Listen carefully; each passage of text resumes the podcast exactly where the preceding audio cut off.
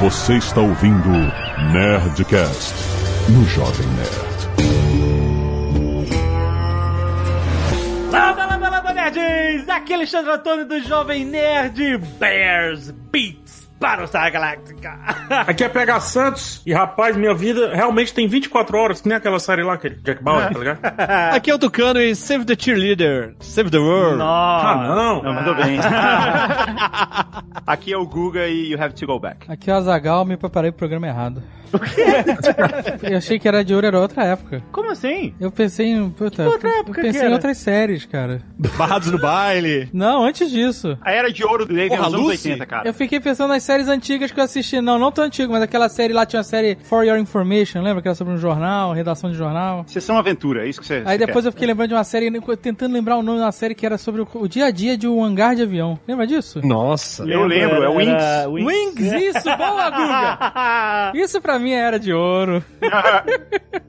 A era de ouro da televisão, das séries de TV. Sitcoms, ou é série? Não, tudo, é tudo. Sé- A era de ouro das Você sabia que acho que uma dessas revistas que faz lista, Ah. e as pessoas acham que é uma grande revista, mas ela só fica falando lista, não sei se é Forbes ou qualquer É, porra assim. ah, Chama YouTube, né? Não, não.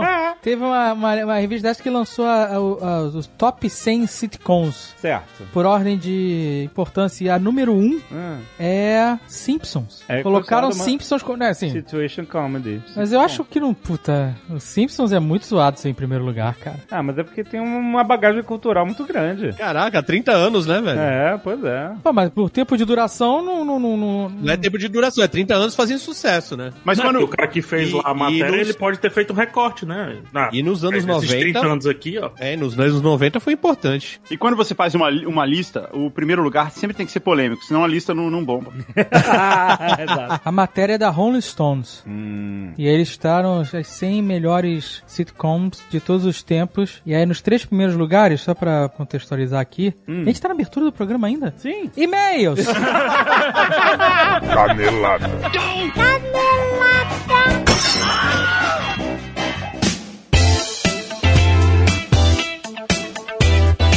Muito bem, acabamos pela mais uma semana de vez em Caneladas ao Nerdcast. Vamos! Azaghal, hoje é dia de Netcast Speak English! Olha. Olha. só, hoje nós vamos viajar nas nossas memórias de Nova York. É Verdade, saudades. Já, saudar, aliás, saudade é aquela palavra em português. que Não existe nenhuma palavra em inglês única como saudade que tem o mesmo significado. Hum. Saudade é uma palavra única em português e é isso que a gente tá sentindo. Mas olha só, por que, que a gente tá falando de Nova York no Nerdcast Speak English? Porque eles estão lançando o módulo Cities, Azagal, onde você estuda inglês em um contexto localizado em cidades Ó, especiais. E Nova York é uma cidade especial. Exatamente, tem muitas histórias de Nova York lá. E o que acontece? Nesse módulo Series, a primeira cidade a ser explorada é Nova York. Então você vai ter a experiência de conhecer esta metrópole virtualmente, né? Através do seu tablet, desktop, onde você tiver acesso à internet, acesso ao WhatsApp Online, você vai poder estudar viajando virtualmente por Nova York. Isso é o anti-metodologia chata de estudar. Essa é a metodologia maneira de estudar, com imersão. O método é prático, foi desenvolvido para tornar a experiência de aprender inglês muito mais dinâmica, aprendendo realmente o que você precisa saber. E agora em Nova York mostrando toda a realidade de uma das cidades mais incríveis dos Estados Unidos, onde você aprende vocabulário, os nomes dos pontos turísticos, as atrações da cidade, enfim, o inglês é essencial para você se comunicar na vida prática, para você ter compreensão do idioma. O WhatsApp Online deixa você estudar do jeito que você quiser, é só dar play e começar a estudar com o link aí no post, não só para você assinar hoje o WhatsApp Online, mas para você ouvir o Nerdcast Speak English que já está publicado na sua timeline. E agora temos que lembrar que se você gosta de podcast, você vai gostar de audiobook! Sim! Porque Storytel é a casa dos audiobooks da Nerd Books, Azaghal. É isso Presta aí. atenção. Vários lançamentos. A gente já tem falado aqui de Ozob, de Rough Gunner Volume 1, de Rough Gunner Volume 2. Por isso eu tenho que falar que o Volume 3 da Lenda de Rough Gunner já está no ar, rapaz! Aê! Finalmente! Se bem que foi rápido. Foi rápido? Não é? Muito rápido, cara. Já lançamos três. Os três volumes de Huff Gunner que estão disponíveis na Nerd Books também estão disponíveis no Storytel em formato audiobook. Olha aí, a lenda de Ruff no volume 3, o melhor amigo do homem está lá. Você, olha, Nossa, presta esse, atenção. nossa, cara. Esse livro é Nossa. pra ra- se rasgar por dentro. Esse livro, esse aí Por puta, quê? vai morrer quem nunca morreu. né? O Leonel, ele passou. Ele passou a navalha nesse. nesse Passou a foice. É, Cara, é muito. Esse livro é um livro que deixa você. Esperançoso. Essa é a palavra. É isso que a gente quer proporcionar. É desesperança. Num é Um livro... sentimentos intensos. Não, mas, cara, o livro mexe com as suas emoções, mexe, cara. mexe. Eu, eu lendo, eu lembro de lendo a, gente- a gente história, sabia sabendo o que ia O que acontecer. acontece exatamente, que a gente, né, combinou com o Leonel, a Isso. gente entendeu o que que ia acontecer na história antes dele escrever. E quando ele escreveu, a gente tava revisando, a gente tava Nossa, mal. caramba. Eu- Sabendo. Eu, fiquei, eu chorei lendo É o foda, livro que eu já é sabia foda, o que ia acontecer. É, foda. É, caraca, o, o Guga Mafra teve que fazer um- uma intervenção lá com o filho dele, ficou mal, cara. Tá. O Eric ficou mal, brother. Se você já começou a ouvir, que tem a galera que começou a ouvir agora, né? Sim, Tô ouvindo, sim. tô mandando feedback e tal. Já saiba que o volume 3 já tá no. Então você tá no volume 1, você sabe que você vai emendar no 2, vai emendar no 3. E você pode fazer isso tudo com plano gratuito Tem plano que tem gratuito. na Storytel. Tem Exata- planos pagos, exato. mas também tem um plano gratuito. Olha que beleza. É, olha só. Então é só você entrar em story.tel barra jovem nerd que você vai ver lá. Tem, Tem que uma- atualizar nossa lista. Exato. que A gente começou a lista, só tinha o primeiro round. Já, olha, Já tem três cara, maps. Exatamente. E tá vindo mais coisa da Nerdbooks é aí. Putz, grilo. Então corre lá que a Storytel é a casa dos audiobooks do Jovem Nerd. Tem muita coisa. Aliás, tem muita coisa além. Não é só do Jovem Nerd, tem muito audiobook foda lá pra você ouvir. Então entra lá, story.tel barra Jovem Nerd, que você vai ver a nossa playlist. Vamos Nossa- Hum. tocar um trechinho? Já do volume 3? Sim, um trechinho, sem spoiler, fique tranquilo, mas toca um trechinho aí. Toca aí. Mas então, logo após os veteranos, passava o rei. E por onde ele passava, a celebração de qualquer outro nome era abafada pelo retumbar uníssono de uma só palavra. Ganor! Ganor! Ganor! A cada passo, Ruff ouvia o próprio nome, explodindo em meio ao povo como um trovão. Seu peito se remexia de um jeito estranho ante aquela aclamação não importava quantas vezes ocorresse. Ganor! Ganor!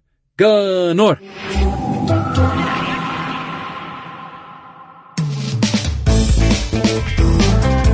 E olha só, Zagal, tá chegando o dia da toalha! Olha aí! Dia 25 de maio é o dia da toalha, o dia mais nerd do ano, Azagal! For sure, que eu já speak English.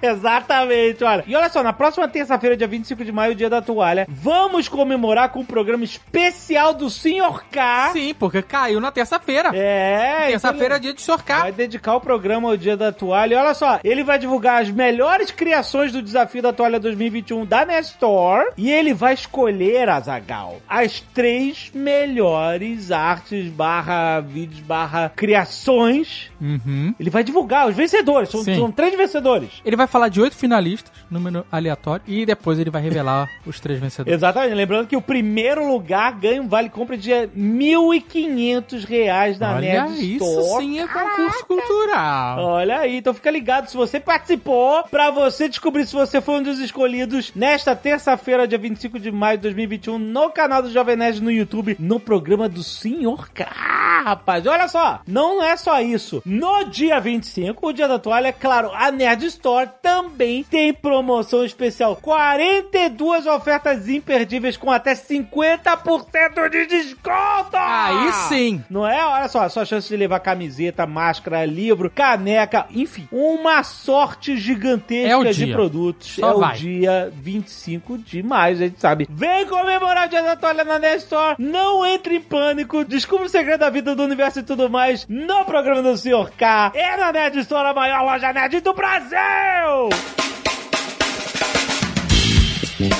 E se você não quiser ouvir os recados e e-mails spoiler Surge Invencível do último Nerdcast pode pular diretamente para. 20 minutos e 53 séries inesquecíveis. Quero agradecer aos netos que doaram sangue e salvaram vidas. Tem pedido de doação de sangue para Ana Beatriz no IHENE de Recife, Pernambuco. Atenção, quem puder tem informações no post. Também tem pedido de doação de plaqueta afáresis para Matheus Santos Bezerra no CTA Medicina Transfusional em Jardim Paulista, São Paulo. E quero agradecer ao Alexandre Santos, Fernanda Mota, Guilherme Araújo, Guilherme Fickel, Igor Rodrigues, Laiana Marvila, Luan Pestana, Leonardo Deliori, Larissa Vendramini, Maicon Conte, Marco Bizarri, Rosemary Zollner e Vinícius Monteiro. Mó galera do No Sangue essa semana. Muito, muito obrigado, seus nerds! Arte dos fãs da Copa do Mundo de Arte do Invencível. Everton Luiz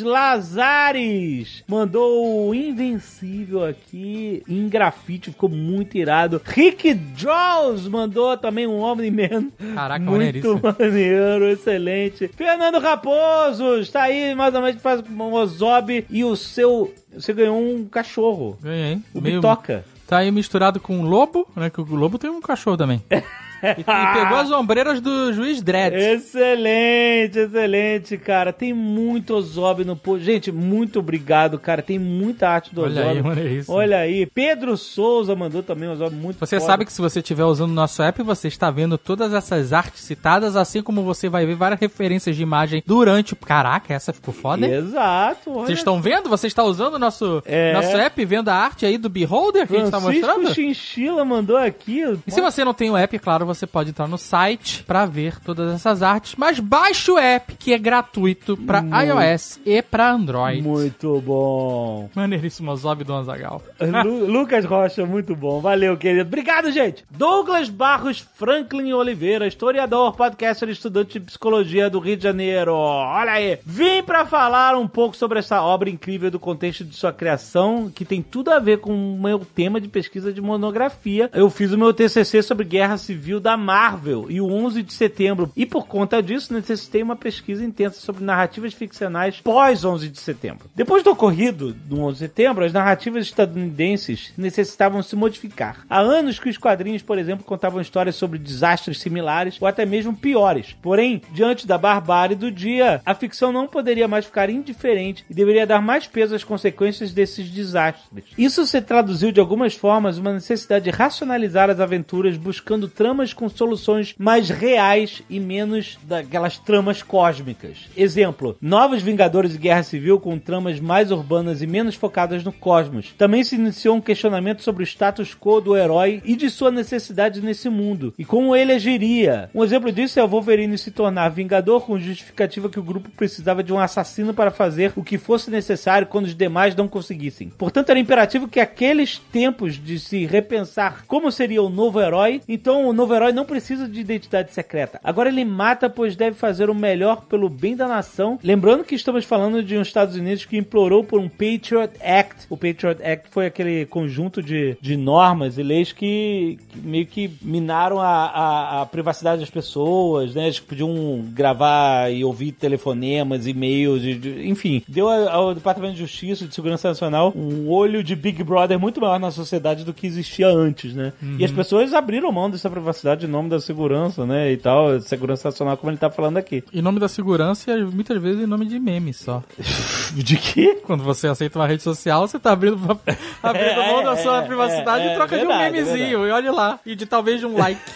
E ele continua aqui. E já que o imperativo é repensar o mito do herói americano, então nada mais justo que repensar o mito do Superman. Por isso que foi muito comum essa explosão de reinvenções do personagem, como o caso do Omni-Man e do Plutoniano, de O Imperdoável, que não era como seria somente um Superman mau, mas como seria um Superman que incorpora os valores utilitários que norteou o pensamento conservador estadunidense. Repensar o mito do Superman é repensar os rumos dos Estados Unidos. E por isso que considero tão incrível o que Invincible faz. Como apontados por vocês no programa, o Superman de fato não é o Omni-Man, mas sim Mark, pois pro autor esses valores utilitários não incorporam o que de fato é valoroso nos Estados Unidos, mas sim os valores levantados por por Mark, ao se recusarem a enxergar o mundo apenas como números e ferramentas em prol de um suposto bem maior, entre aspas. Mark defende os valores que estão na gênese da moral estadunidense. Invincible não é somente o Superman correto, mas também é a América que deu certo, a América da inclusão que preza pela vida de todos. É isso aí, bom, esse é o TCC. Tá certo. Tiago Trigueiro. Muito nervoso aí, será? Nossa, nossa. Desculpa. Sabe do que? 31 anos! Professor e outras coisas, Recife, Pernambuco. Salve nerds! Venho por esse e-mail rapidamente pontuar como Alan the Alien serviu implicitamente como artifício de roteiro para separar ainda mais o herói que o Invencível tende a se tornar do herói que o Omni-Man foi enquanto defendia a Terra. Quando Alan é detectado, a informação é passada pelo Cecil. Cecil, por que eu falei assim? De forma a parecer que não era a primeira vez que aquele alien passara pela Terra. Isso é confirmado quando o Invencível, tô tentando fazer esse nome ridículo pegar, chega no espaço e Alan the Alien, que é o um nome fantástico, recebe dizendo: Hey, you are early and you shaved the mustache. Verdade, eu lembro disso. Ele acha que ele é o Omni-Man. Isso, exatamente. É, aham. Ele acha que é o herói da Terra, o, Aham. o protetor da Terra que chegou cedo e que tá sem bigode, sem picote. Ou seja, ele já havia batalhado contra Omni-Man, provavelmente mais de uma vez. Sim, verdade. Isso tá na série. O Omni-Man fala isso, inclusive. O embate, como sabemos, era fruto de um mal entendido que foi facilmente resolvido com o mínimo de diálogo confuso estabelecido entre os dois. O que nos leva a pensar que, tendo sido tão fácil, por que não foi esclarecido em um dos embates anteriores? A resposta, como vocês devem imaginar, é que o Omni-Man não tinha menor interesse em trocar sequer meia palavra telepática com Alan the Alien, por mais carismático e talkative Tolkien, Olha aí. Olha aí. que esse fosse. Características que, desconfio eu, tenham sido escolhidas de propósito para pintar ainda mais a imagem do Omni-Man no nosso subconsciente como um cara que não conversa com alguém legal como Seth Rogen. Bem, como várias questões odiernas na nossa sociedade, eu não sei o que é odiernas. O que, que é odiernas? Odier, com H, odiernas. Também é a primeira vez que eu vejo essa palavra. Odiernas. Estamos cheios de TCC hoje aqui. Tá demais, só tem palestrinha. Odierna, que é moderno e atual, Hum, então questões atuais da nossa sociedade, seria isso. novo, atual, contemporâneo, moderno, recente. Olha aí, odier, todos aprendendo uma coisa nova hoje. Não é?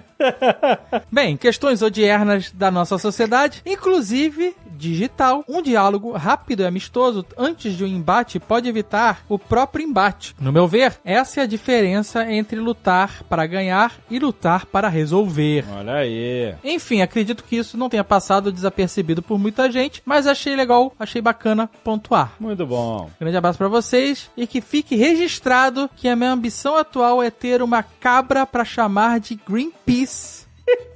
Piada do Ovid, meu personagem lá no, no RPG do Terra Leste, Terra segunda-feira agora Leste, tem. Olha aí. Vai lá no canal da Twitch do Terra Leste ou, ou fica de olho nas minhas redes sociais ou do, do 3D Aê. e a gente vai jogar. Muito bom. Gabriel Bonfim, 21 anos, corretor de imóveis, e estudante de publicidade e propaganda, São Bernardo do Campo, São Paulo. 21 anos, corretor de imóveis. Tá, tá lutando, cara. Olha aí, Olha só. tá bom. Com 21 anos eu estava jogando RPG de Star Não, Wars. você já trabalhava. Não, não, Tá Não, eu não se de- trabalhava. não se deprecia. né? Tudo bem, era web Eu- eu- eu não designer. não, aguento- eu- era um, né? eu não web encarava- designer. Eu não encarava vender imóvel. Não, eu, eu era web designer. Eu era designer de multimídia. Fazia site. Fala, Nerds. Gostaria de parabenizá-los pela grande venda. Muito obrigado, querido. Vim comentar sobre duas caneladas do Nerdcast Invincible. Uma cometida pela Tsarina Nerd, mãe dos gatos, a não queimada Catiuxa. em um certo momento, ela comenta que o Tom Selleck, quer dizer, o Omni-Man, havia dito que cada momento, cada palavra, cada conversa, por mais breves que fossem, eram torturantes por serem percebidas pelo mesmo em uma velocidade a la Snyder. Quando, na verdade, a frase foi dita por Red Rush, o Flash francês. Ah, em uma conversa com sua namorada. É Ah. verdade. Red Rush. E dizem que os franceses são românticos. Outra canelada é quando vocês entenderam que o Mortal era o assassino de Abraham Lincoln, quando na verdade ele era a vítima. O próprio presidente. What? Abra- Não. Era isso? Que na realidade sobreviveu atentado à sua vida. O imortal era o Abraham Lincoln? Não, Ah, não, não, não. Não. Não é possível. Caraca, eu tenho que ver de novo isso, Ô, cara. Load! Caraca, muda tudo isso. Nossa, eu quero muito mergulhar nesse universo, é muito foda. Eu queria um spin-off desse cara. Do Imortal? É. Mas ele vai estar de volta na segunda Não, temporada. ele vai estar de volta, mas ele- ele tem uma história interessante por. Porra! um, Entendeu? Se ele for o Abraham Lincoln, sim, com certeza. Caraca, esse cara é o melhor. E o cara. Abraham Lincoln não tinha bigode. É, E ele não É, tem, Caraca, meu Deus, tava tudo lá. Gostaria também de compartilhar convosco uma hipótese que talvez faça com que o maior apreciador de pés de feijão da história, o senhor da Oceania, goste mais do Damien Darkblood, o Hellboy. Imagina... Imagino que aquele pijama apontado ser ridículo pelo anão, com o qual devo concordar, talvez seja, na verdade, um traje fornecido, ou talvez imposto por Cecil, que adeque ao corpo do tinhoso a atmosfera terrestre, ou talvez contenha um pouco de seus poderes. Imagino que seja uma forma do governo estadunidense o controlar. Lembrando que isso é apenas uma hipótese minha. Hum, Não, não. Acho que é só ridículo mesmo. Caraca, A gente da sabe, hora. ó, não tem esse negócio de beijo. adaptar os diabos, os demônios, tudo anda de tranquilo aí no mundo, a gente tá vendo eles aí na TV, tudo que é lugar, tá cheio de demônio aí falando merda o tempo inteiro. E, e a gente sabe que não precisa usar roupa especial nenhuma. Não sabe, não sabe nem usar máscara. Quanto mais roupa especial.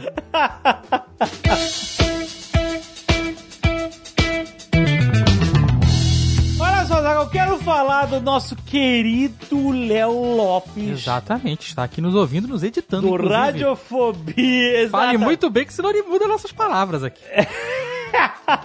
Olha só, gente, eu- a gente queria falar da radiofobia, podcast e multimídia. Exatamente, porque você ou- ouve esse podcast super bem so- editado, Uhum. sonorizado, cheio de effects, Uhum. audio effects. É. Exato. E aí você acha que é tudo mágico. E não é. Ah, não. Tem uma empresa que trabalha há anos Exatamente. pra entregar esse produto maravilhoso que você está ouvindo toda semana. Essa empresa, Zagal, é pioneira na edição profissional de podcast no Brasil. Sendo que o seu primeiro cliente, quem foi? o Jovem Nerd! É Claro que foi. Lá em 2012, Azagal, olha só. Ei, Vai fazer 10 anos. vai fazer quase. É, dez- Tem 9 anos. Caraca, olha isso, cara. Ano que vem, pra comemorar, tem que fazer tipo um podcastaço.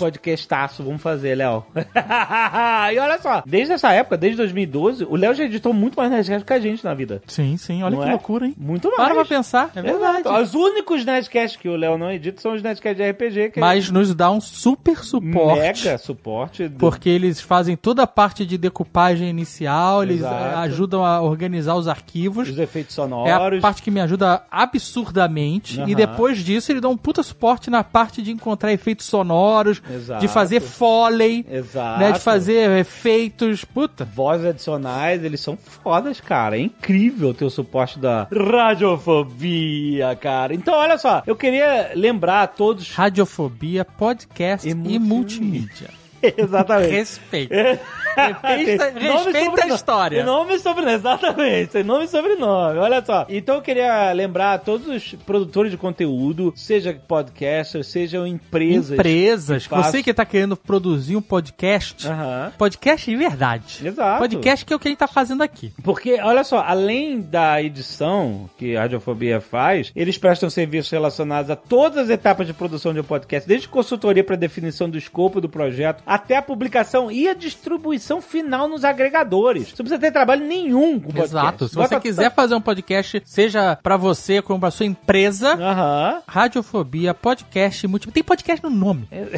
Tá É. Exato, ó. entendendo? Ó, eles fazem também criação de identidade visual, site, configuração de feed, identidade sonora. Eles fazem criação de vinheta de abertura, em- vinheta de encerramento, de transição, composição de trilha sonora original. Azar. Olha aí. É isso. O Léo, o Léo Lopes, nosso querido Léo Lopes, é- é- ele é profissional de voz de formação, é locutor de rádio com DRT. Cara, deu carteirada.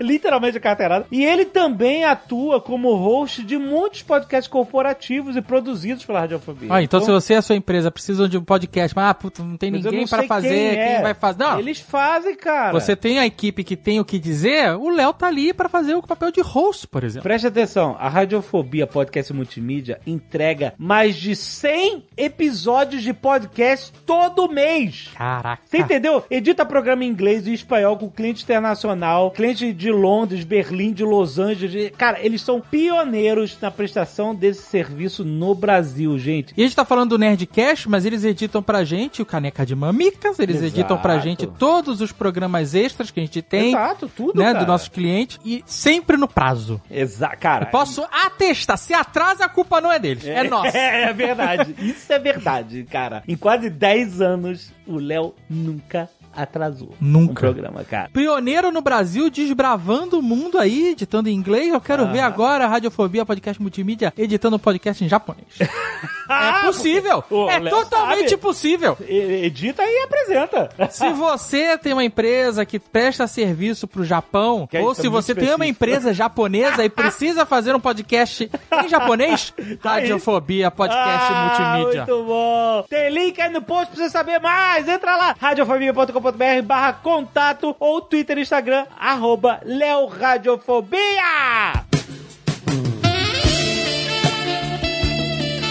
Tem um último recado antes de começar esse programa maravilhoso, Hum. que é: não se esqueçam, Dia dos Namorados está chegando. Exato. Mande aí seus e-mails, você sabe. Escreve ali, dia dos namorados, traço, e aí o que você quiser. Exato. E aí vai chegar na gente. Então mande os e-mails. Nerdcast é arroba jovemnerd.com.br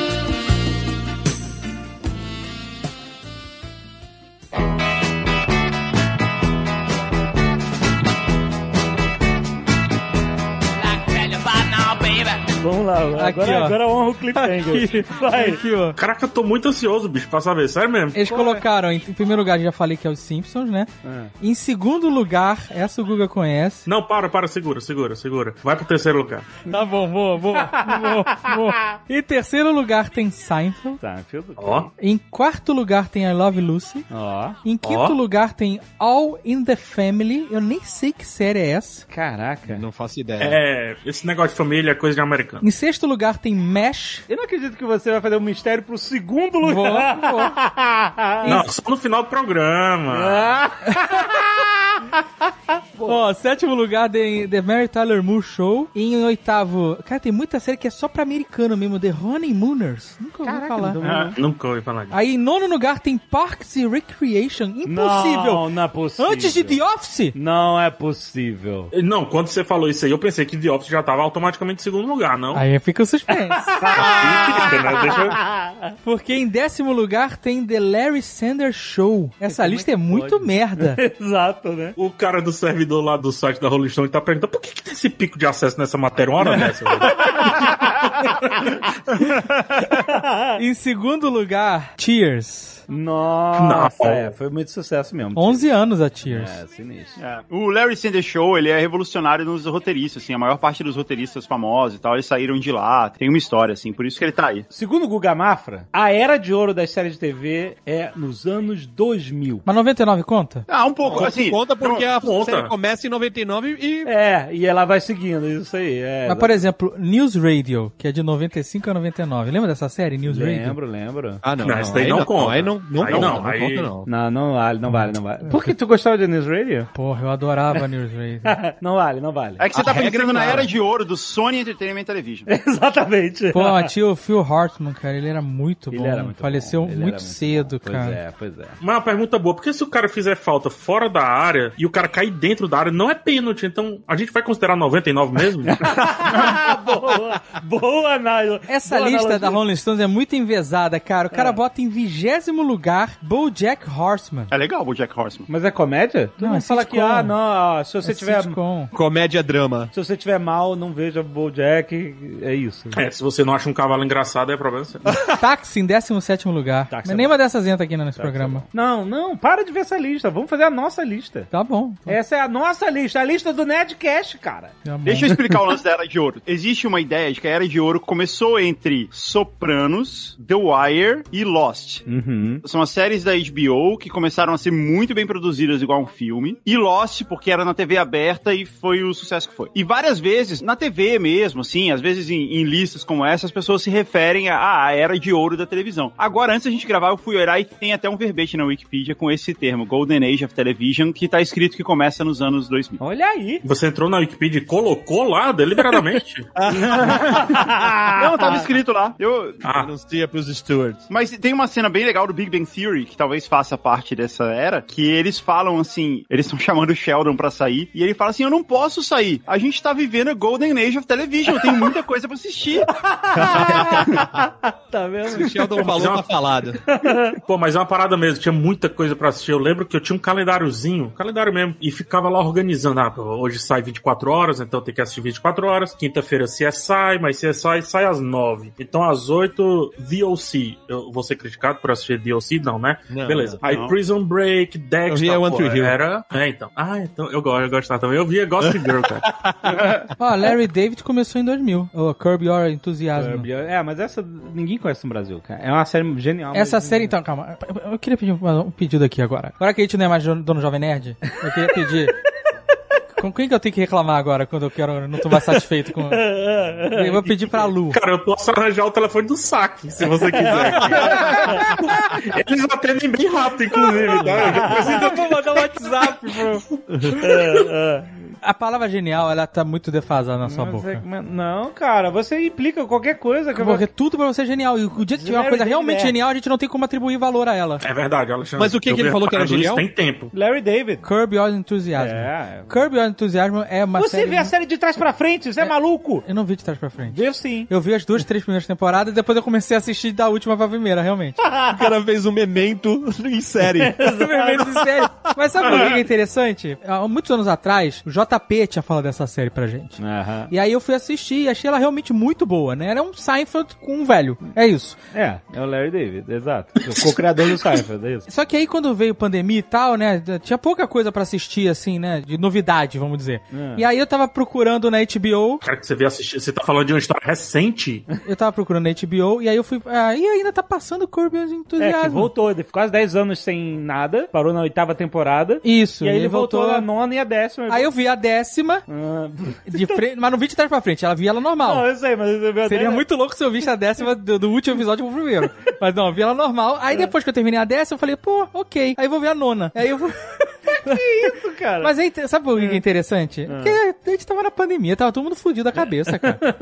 A série não mudou. Nessas 10 temporadas que ela tem, ela é a mesma série no formato do ano 2000, no formato de Seinfeld. Então ela tá. Ela é muito datada. Tudo é muito datado na série. Os atores são muito datados, que eles estão uns velhotes, cara. E eu tinha assistido, sei lá, a primeira temporada, depois a décima, parece que os caras apodreceram. Parece que os caras entraram, sabe, passaram um ano tirando radiografia sem proteção. É porque da primeira pra décima temporada não tem 10 anos, tem, Tem 20 anos. Exatamente. E os caras estão muito acabados. Isso é uma característica do Seinfeld que essa série mantém até hoje, que na época do Seinfeld era muito bom, era muito diferente, Ah, e que hoje não funciona mais, pelo menos pra mim, que é o Seinfeld ele não é um ator, Não. né? Ele é um comediante, é um, é um, É. um stand-up Ele comedy, ria, né? Ele ria no meio do, do texto. não só ele ria, É. ele é exageradíssimo. Sim. Né? Quando ele vai interpretar alguma coisa, ele, quando ele vai fingir ser o. É, ele vai ser o Seinfeld, ele, ele, ele fala, sabe, como se estivesse no teatro, né? Ele não, não tá interpretando, né? Não, ele, tá, não tá. ele tá overacting Sim. Ah. o tempo inteiro. Todo mundo é meio overacting ali. Alguns atores são melhores, mas o Siphon, especificamente, É. ele é ridículo. Isso faz parte da graça do negócio, no final das contas. É, é, ele fala isso. Só que na décima temporada de Curb Your Enthusiasm, o Larry David, aquele senhor Hum. que parece que é um esqueleto com uma pele em cima, agindo dessa maneira, não funciona mais, não Ah, faz até sentido. acho que não funciona, mas Ele tá é- totalmente overacting. Ah, aquele jeito dele. aquele velho que você. É impossível aquele velho é, ser tão conquistador assim. E, e fica tudo meio ridículo, sabe? No final das contas, a história é meio boba, as situações elas não são tão. Porque assim, o legal do Seinfeld e, e principalmente do Curb Your Enthusiasm é que as situações eram muito absurdas, né? É, sempre. Tipo, tem- eu lembro, não, nunca vou esquecer do episódio que ele foi com uma amiga da esposa no Ah. cinema, na primeira temporada, eu acho. As histórias de Seinfeld e de Curb Your Enthusiasm giram em torno de de coisas banais, sobre É, nada. Do dia a dia. isso. Então ele escreveu um roteiro, um episódio inteiro sobre o vinco volume que o zíper da calça gera. Da calça jeans. Exato, né? Ou da- de Qualquer casa que tenha zíper. Isso, você senta e E, ele ela faz, umas- uma- um negócio ali, um- uma protuberância. uma- É. Exatamente. Caraca, mas sério, eu nunca entendi isso quando as pessoas confundem isso com um pau duro. Porque é um micropau, né? Não é Mas aí ele possível. fez um episódio sobre ela. Mas ele achar que fez o tava- episódio exato, que ele vai ao cinema, não sei o que lá, ele senta do lado dela, ele quer pipoca, não sei o que lá, e quando ela tá o vinco ali. E ela acha que ele tá com uma ereção. Mas eu não tô entendendo se você tá criticando ou se você tá elogiando. Porque assim, essa discussão eu já tive várias horas. Isso é legal, no- é legal nos anos 2000, você pegar uma situação que todo mundo conhece, todo mundo entende, e você, é, menos o Tucano, que acha que fere a masculinidade dele, o, o super pênis dele, Tá louco, velho. Vocês nunca pararam pra discutir pra onde aponta o do Axel Rose? que é Como é que é? É, o do Axel Rose ele aponta pro lado diferente, cara. Como diferente? Não tem isso de Pra- pra diferente. Ele Dentro? aponta pra direita, tem que apontar pra esquerda. Cara, mas calma aí. Essa mas regra eu peraí. quero. Não, Cara, não. É, é, esse quem- Nerdcast quem cagou degringolou essa regra? muito rápido. Quem A gente tá cagou essa gravando há regra? 10 minutos. Mas peraí. Deus! Mas quando, é- isso é quando o Axel Rose tá no hemisfério norte ou no hemisfério sul? Porque tem. Meu Deus do céu. Deitado em pé, né? Mas aí você acha que essa comédia ficou datada? Pra mim, sim. Eu acho que ela perdeu o momento dela. É por isso que o Jorge Lucas mexe nas coisas, cara. Pra modificar mesmo. Se o Jorge Lucas fosse o diretor disso aí, ele tava mexendo em todo mundo lá da série antiga, pra igualar com os dias de hoje, tava envelhecendo o pessoal e você nem sentiria. E fez um episódio, ele fez a temporada inteira sobre café. Eu acho melhor até a gente escalar Eu mesmo gosto. esse Nerdcast, porque a gente tá há 10 minutos falando sobre uma série que ninguém conhece. Não, eu conheço. E que só ele sabe Na- na pronunciar verdade- o nome certinho. Na Dez verdade, vezes esse, seguidas. esse episódio de Nerdcast tá muito parecido com o episódio de Curb Your Enthusiasm. Porque é exatamente assim que as coisas acontecem lá. Exato.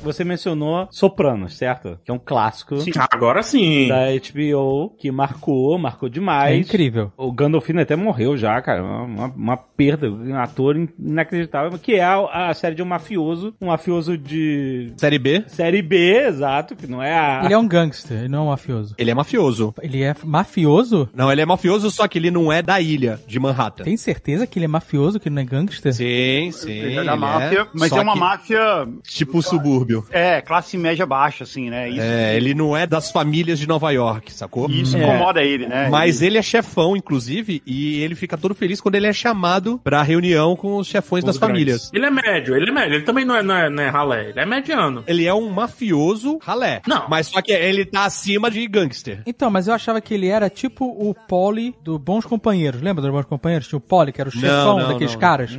Tinha o Rei Liotta, o Robert De Niro. Todos aqueles caras, eles não eram mafiosos, eram gangsters. Só o Rei Liotta que virou. Não, mas o Heliota assumiu lá. Ele- não, É, mas com o tráfico de drogas ele assumiu a parada, pô. Ele. O, o Rei Liotta não poderia ser porque ele era irlandês, ele era meio irlandês. Quem, o único que era da máfia lá, Made Man, era o Joe Pesci. Não era, ele foi chamado pra ser, só que era na verdade uma emboscada. Ah, e mataram ele. quando Tanto que ele- eles Ah, estavam isso todos aí. felizes Isso porque aí, ele ia verdade. ser, ser made man, made man e não... Ele ia ser o primeiro que ia ser, né? Verdade, isso. Ele ia Isso. ser o primeiro daquela gangue que ia virar... Porque nenhum deles podia porque eles não eram italianos puros. Então, mas o Tony Soprano era italiano, italiano mesmo. É, é, é. Mas o Sopranos marcou a época porque foi uma parada muito única, né? Porque ele pegou um gênero, que era fi- máfia, né? Filme de máfia e tal, e ele transforma esse gênero. Que o cara é, tinha psicóloga, Você né? bota um mafioso e mostra toda uma fragilidade que você não, não enxergava É. esse cara em outros filmes. Exatamente. Não, faz uma fragilidade psicológica. ele foi uma parte de criar uma linguagem dessas séries da HBO, né? Que tem várias outras depois que são muito parecidas. Que conta a história meio mais devagar, assim. A câmera é mais introspectiva, né? Tá falando mais sobre o sentimento do cara. Então, tem muito tempo que tem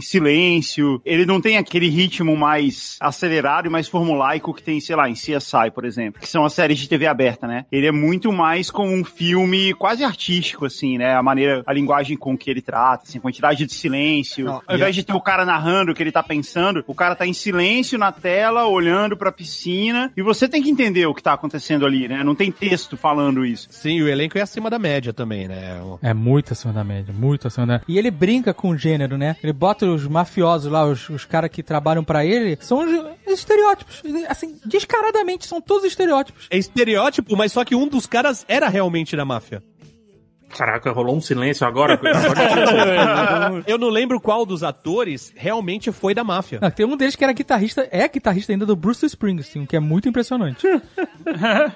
É mesmo. Pensei que você ia dizer que era guitarrista da máfia. Mas o. o- Mas era maneiro porque ele- na sé- nessa série, que é, é um gênero, né, de f- máfia, tem um cara que s- fica citando constantemente Poderoso Chefão. É, é. Sabe, fica imitando Al Patino o tempo inteiro. They pull me back in. Os caras, ah, caralho, que foda. Mas tem pra falar sério. Mas a parada que eu acho massa de Família Soprano, ou de Sopranos, enfim, é o realismo que ela traz, né? Quando ele diminui, até como o Tucano tava falando, quando ele diminui o nível do cara, ele faz o cara se tornar um comum quase entre a gente ali. E aí ele discute o poderoso chefão porque realmente existe naquele universo, assim como vários mafiosos ali que ainda existiam na década de 90, final de 80 e tudo, no, em Nova York, com certeza eles discutiram o poderoso chefão, né? pô? Eles até liam um livro, ah, vamos aprender aqui como é que é isso aqui. O Martin Scorsese entrevistava os caras, pô, pra fazer os filmes. E tem outro negócio que é ele na terapia, né? É, então é, é meio que uma, um olhar pra dentro do cara da máfia, né? Essa é a ideia, assim. Tipo, Sim, a é, série, e é- e a é série legal. é. começa com ele indo na terapia e, e todo o conflito que ele tem de é, ser um mafioso. Sabe o que é foda dessa parada da terapia? É que ele se enxerga completamente diferente, né? Ele Uhum. Sim. toma até um esporro da psicóloga né? quando ele chega e fala assim: é, eu sou o palhaço que tem que fazer todo mundo rir, mas por dentro eu sou triste e tal, não sei o quê. Ela fala assim: quem falou que você faz todo mundo rir? As pessoas têm medo de você. Aí ele fica em choque, tá ligado? Porque a- além de tudo, a mulher tá enfrentando ele, né? É, é isso aí. É bem foda. Outro estereótipo fudido de Sopranos é o nome do bar. Barabing. Barabing, cara. Caraca, uma, uma zoeira en- enorme em cima de todo o gênero de máfia. É muito maneiro, porque apesar de ser uma série que é dramática, é um drama no final das contas, né? Ela, ela tem esse alívio cômico constante. Ah, mas tem muita comédia, tem muita comédia. Mas eu acho o mais interessante de Sopranos, a gente já gravou um Nerdcast inteiro sobre Sopranos, né? O mais interessante sobre Sopranos é justamente você começar, porque tinha muito isso nos filmes de máfia, ainda tem, na verdade, né? A glamorização do mafioso, né? Você tem o mafioso quase como um herói em muitos filmes, como Poderoso Chefão, por exemplo, como é, Bons Companheiros, né? E essa série, ela começa assim, né? Você tem um certo glamour naqueles mafiosos, naqueles estereótipos e tal, só que ela vai desconstruindo ao com o passar dos episódios e das temporadas. Enquanto vai chegando ali perto do final, do- quando atravessa ali do meio pro final, você começa a achar todos esses caras uns filhas da puta, sabe? Você fala, caralho, o Tony Soprano é um filho da puta, o primo dele é um filho da puta, o sobrinho dele é um filho da puta, é tudo filho da puta, cara. Você fica com raiva de todo mundo. Exato. É, desconstrói a glamorização. Mas você falou do Bons Companheiros e, e também o irlandês e tudo. Quando é, eles estão meio que aprendendo ali, to- em todos os filmes praticamente, quando tá naquele lance da origem do cara, pô, é, você simpatiza. No final das contas é o cara fazendo um corre de vida, tá entendendo? Só que depois vai virando uma loucura que aí você não tem mais como simpatizar. E que eu acho que é uma parada dos filmes de máfia que Família Soprano faz muito bem, só que de uma maneira mais branda. Sempre se dá mal. No final, sempre se ferra. Cara, vamos ferrar, mais cedo ou mais tarde. Então, por mais que a gente goste, né, tem a glamorização até certo ponto, no final não tem. E Família Soprano acho que vai bem nisso, só que de uma, de uma maneira mais mundana, né? Menos estapafúrdia que nem os filmes e tal, e mais tranquilinho. É, porque é engraçado do Sopranos que, assim, enquanto a gente vê esses outros filmes de máfia que são... Sempre a gente pega uns caras que são fodões, né? Assim, são mafiosos fodão, né? O Sopranos é assim, o cara ganha no jogo e vai cobrar dívida e fica com o carro do cara, sabe? Tipo, é muito uma segunda divisão de máfia, né? Tipo, o cara tá pegando, ó, vou pegar o seu Porsche pra dar pra minha mulher porque tu tá me devendo dinheiro, sabe qual é?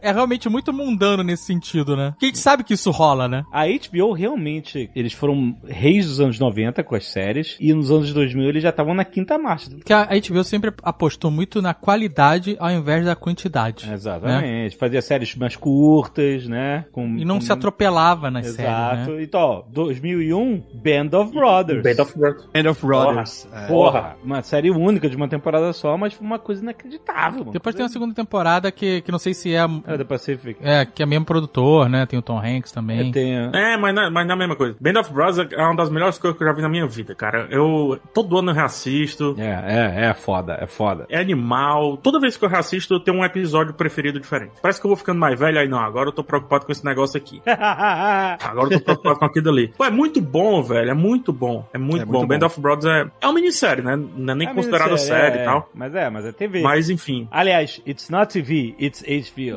é meio que spin-off, porque surgiu lá no set do Resgate do Soldado Ryan, né? Sim. Foi um dos livros lá que eles leram e tal. Aí disse, não, esse livro aqui merece um assunto só pra ele. Mas o, o Band of Brothers ele tem um negócio que é o que torna essa série única. O Ross. Não, cara. Apesar de eu entender o Ross e valorizar o personagem dele, porque aqueles caras só eram durões por causa dele, né? É, pois é.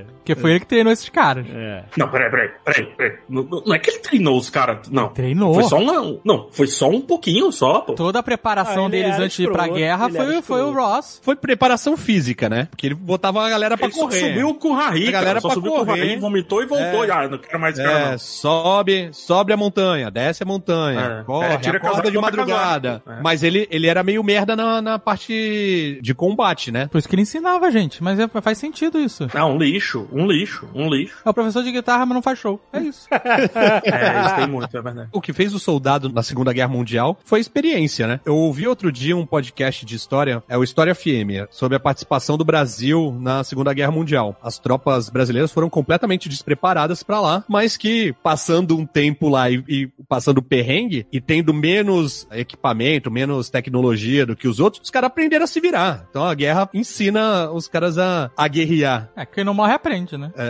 Então, mas o Band of Brothers fala sobre isso aí, quando os caras estão lá na trincheira, ah, e se tiver um ataque, não sei o que, que são os novatos que estão chegando. Aí o cara fala, pô, você vai saber o que fazer, É. pode ficar tranquilo. Mas o- a parada que é o diferencial mesmo do Band of Brothers, que é uma produção maneiríssima e tal, a história e tal, mas o diferencial, o que torna essa série realmente única, é ter os veteranos, os caras de verdade, no final dos episódios e você ficar se querendo saber quem é quem. Essa é, a parada. Parada meio documental, né? Dá muita autoridade pro negócio, né, bicho? Nossa, cara, porque você, caraca, esses são os caras, esses são os caras. Quem é esse cara? Quem é esse velhinho? Sabe, você fica tentando ligar ele aos personagens da série, né? Porque você fica, quem morreu, quem não morreu, sabe? Porque você sabe que alguns deles sobreviveram, né? Porque estão ali dando depoimento. Isso é gênio. Isso foi uma ideia, cara. Eu acho que a única pessoa que não deve ter gostado dessa série foi o, o cara que era realmente o personagem do Ross, né? Porque tinha que ter um, um vilão aí, né? Um cara escroto pra dar jogo, mas talvez o cara não fosse tão escroto assim, né? E ainda me colocam o Ross de Friends, né?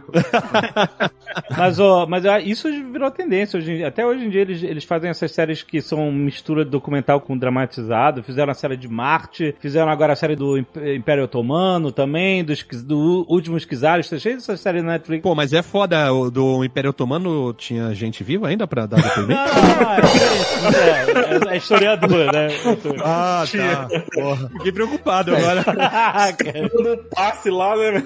E a parada do- dos depoimentos deles é que você não sabia quem era o cara. Isso te É, instigava. Você é. queria ver o próximo episódio também pela história, porque a série era muito bem feita, mas você queria saber quem era aquele cara. Isso segura as pessoas até o último episódio, pra você entender que vai descobrir quem é quem. Sim. E quando eu assisti, eu não sabia que no último episódio, depois, né, na verdade, tinha, eles começavam a colocar o lettering, né, a legenda, assim, dizendo quem é quem. Eu não sabia que a gente ia chegar nisso. Eu pensei que em algum momento a história ia relacionar e tudo. E aí no final, quando coloca os nomezinhos, cara, só colocar o nomezinho aparece bem devagarzinho, assim, Winters. Aí, É, emocionante, é emocionante pra caramba, cara. grande amigo Winters. Porra, é emocionante pra caramba, bicho. Não, e tem episódios que, que são filmes, né, Bruno? Total. O- aquele episódio na Bélgica, lá, Bastone, putz, aquilo ali é um filme, cara. E outra, a história para pra contar o ponto de vista do médico. Aham. Você lembra disso? Que é o episódio de chocolate e tal, que o médico vai Ah, lá e pode tal. crer. volta. E nunca mais ele volta pra trama. Eu acho genial. É, esse é um filme tranquilo, tranquilo, é um filme, tranquilo. Essas duas séries que a gente falou até agora, ah, pra mim elas estão em top 10. É, não, é foda demais. Não, não dessa época, de todos os tempos. Band of Brothers é tão foda que eu já fui, acho que você já foi também, né, Tucano, no Dead Man Corner. Que é o mini museu da 501, que tem lá as coisas, o equipamento do Winters, né? Tem.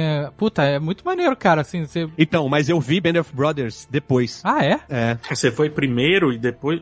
exatamente. Não foi a mesma coisa. Pô, eu achei muito foda ver acho, o equipamento dos caras. Que... Mas é do caralho, é do caralho, sim. É uma casa, é um museu, é uma casa. Tinha uma casa pequena, de dois andares, pequenininha. E aí você entra nela e tem um museu com o equipamento da galera, porque um cara morreu naquela esquina. Foi um emboscado, um negócio assim. É por isso que é Dead Man Corner. Manor, né, que chama o museu. Mas aquela casa era, era uma, um spot, né, deles. Um, um lugar onde ficava a galera de Uma safe house. médica, né? Ah, legal. E agora, quando eu fui, tinha também o D-Day Experience, que você entra dentro de um avião, é um avião, a carcaça do avião de verdade e tal, não sei o quê. Quando eu fui não tinha essa parada. E aí você entra num briefing, uma reunião de briefing, o cara fala o que, que tem que fazer e é muito parecido com o Band of Brothers. Porque você vai sobrevoando a Normandia e os aviões do teu lado, porque as janelas são telas, né? E aí os, os aviões, tipo, tá chovendo e uma escuridão e os aviões vão sendo alvejados e cai. O seu avião também é alvejado, mas não cai, mas começa a tremer, tem fumaça. É, é bem legal. Caraca. É maneiro. Ele tá empolgadaço, né, o Tucano? E, e aí, e veio- aí ele contou e juntou a gente e tal. Isas, Isas.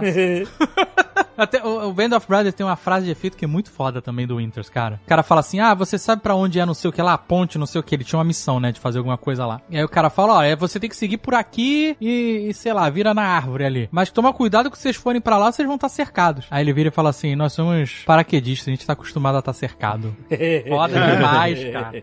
É o episódio Crossroads, o Encruzilhada. É muito foda esse episódio. Olha o PH. Caraca! Quem convidou? Quem convidou? Pô, ele falou aqui no começo, ele vê todo ano, ele vê, cara. É tipo Natal na casa dele. É. Porra, ainda digo, ainda digo como é que começa, cara. Ele subindo lá o morrinho e, e encontrando os caras pelas costas. assim. É, é muito foda mesmo. Qual é o episódio que tem o Eric Bana correndo, atravessando a linha inimiga? O Eric Bana correndo. Não, não é. é- O cara é igual ao Eric Bana, me desculpa. É o episódio do cigarro, que tem, tipo, toda uma mística em redor do cara ali, que ele Isso. oferece o cigarro e mata todo mundo e tudo. Acho que é o terceiro ou quarto episódio. É muito foda, o cara tem que pegar não sei o que, ele atravessa as inim- as linhas inimigas, ninguém acredita que ele atravessou, os alemães olham pra ele passar e ninguém, ninguém reage, porque é inacreditável. Tem um aliado, tem um soldado americano correndo através do... É, o- lá vem o Mel Gibson. E ele vai entregar alguma coisa, ele tinha um... e ele volta! Então os caras falam assim, ele voltou. o cara é uma lenda fodida, muito maneiro. E o massa é que é uma lenda, porque a gente não sabe se é verdade mesmo. Porque tem, um- é um cara que tá contando isso aí. É, exato, exato.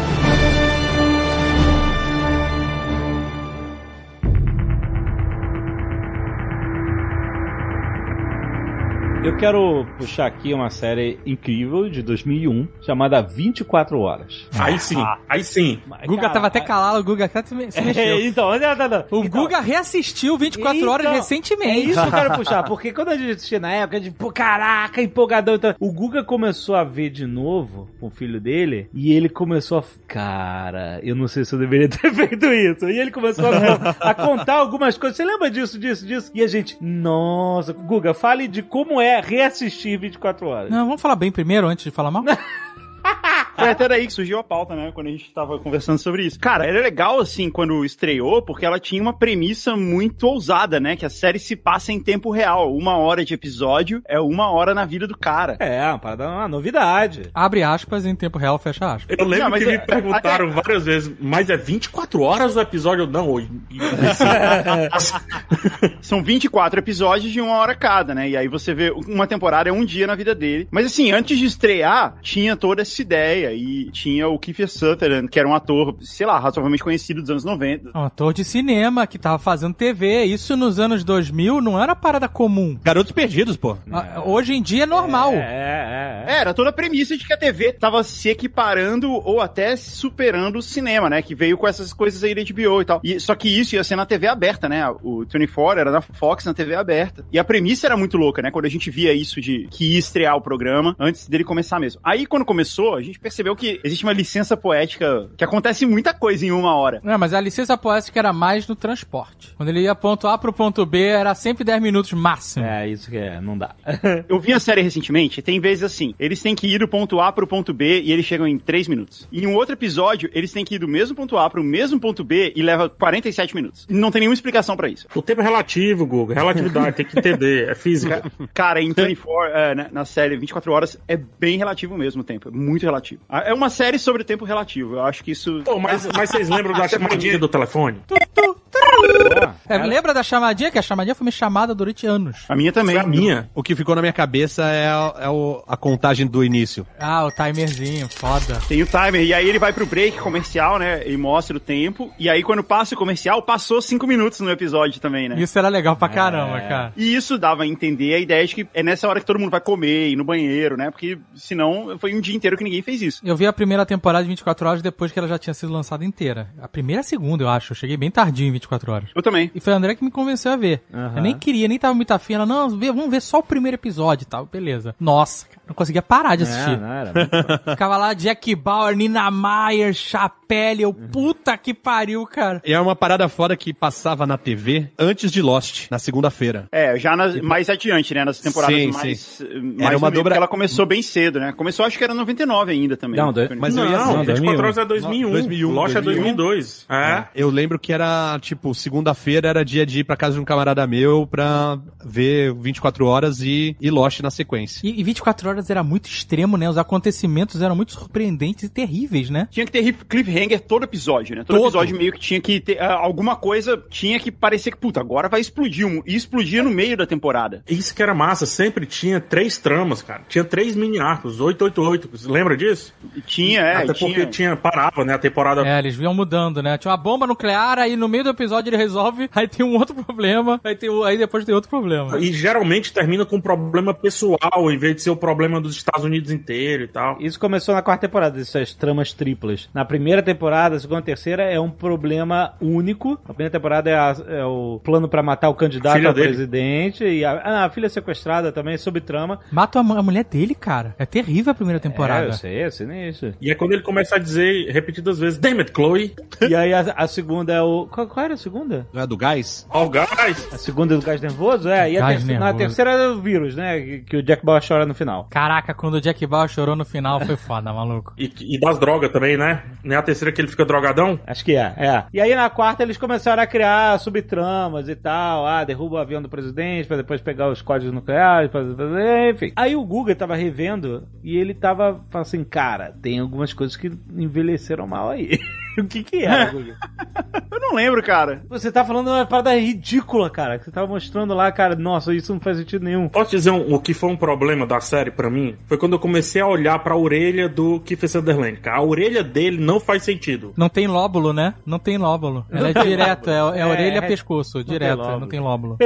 Eu não sabia que tinha tido 10 temporadas de 24 horas. E um filme, hein? E um filme. Então, eu parei no filme. O filme foi porque teve aquela greve dos roteiristas, lembra? Isso, isso, sim, isso. sim. E aí não isso. teve temporada, então são nove temporadas, na verdade. E teve a volta, né? Teve o revival também, né? Teve a temporada com outro carinha lá e tal. Teve dois revivals. Teve um que foi ele na Inglaterra, que foi dois, três anos depois, quando já tinha acabado. Aí ela voltou e teve uma temporada de 12 episódios na Inglaterra. E aí depois teve uma outra que era 24 Legacy, que era com outro personagem. Não era mais Jack É, Bauer, cara, mas deu era uma outro continuação do mesmo universo. 24 horas, o problema maior de 24 horas é que esticou demais. Esticou. É uma história que, assim, é, você, no final das contas, você era a história sobre o Jack Bauer. Essa era a parada. A trama que o terrorista, presidente, qualquer parada dessas, não importava. O que você queria ver era o drama do Jack Bauer. É porque não tinha mais ninguém pra matar ao redor dele, né, cara? O que importava no final era o, o que, que esse cara tá passando, sabe? Porque na primeira temporada ele perde a esposa, aí depois ele tem que cortar, né? Você acha, não sei se é segunda ou terceira, ele tem que cortar, amputar a mão do cunhado,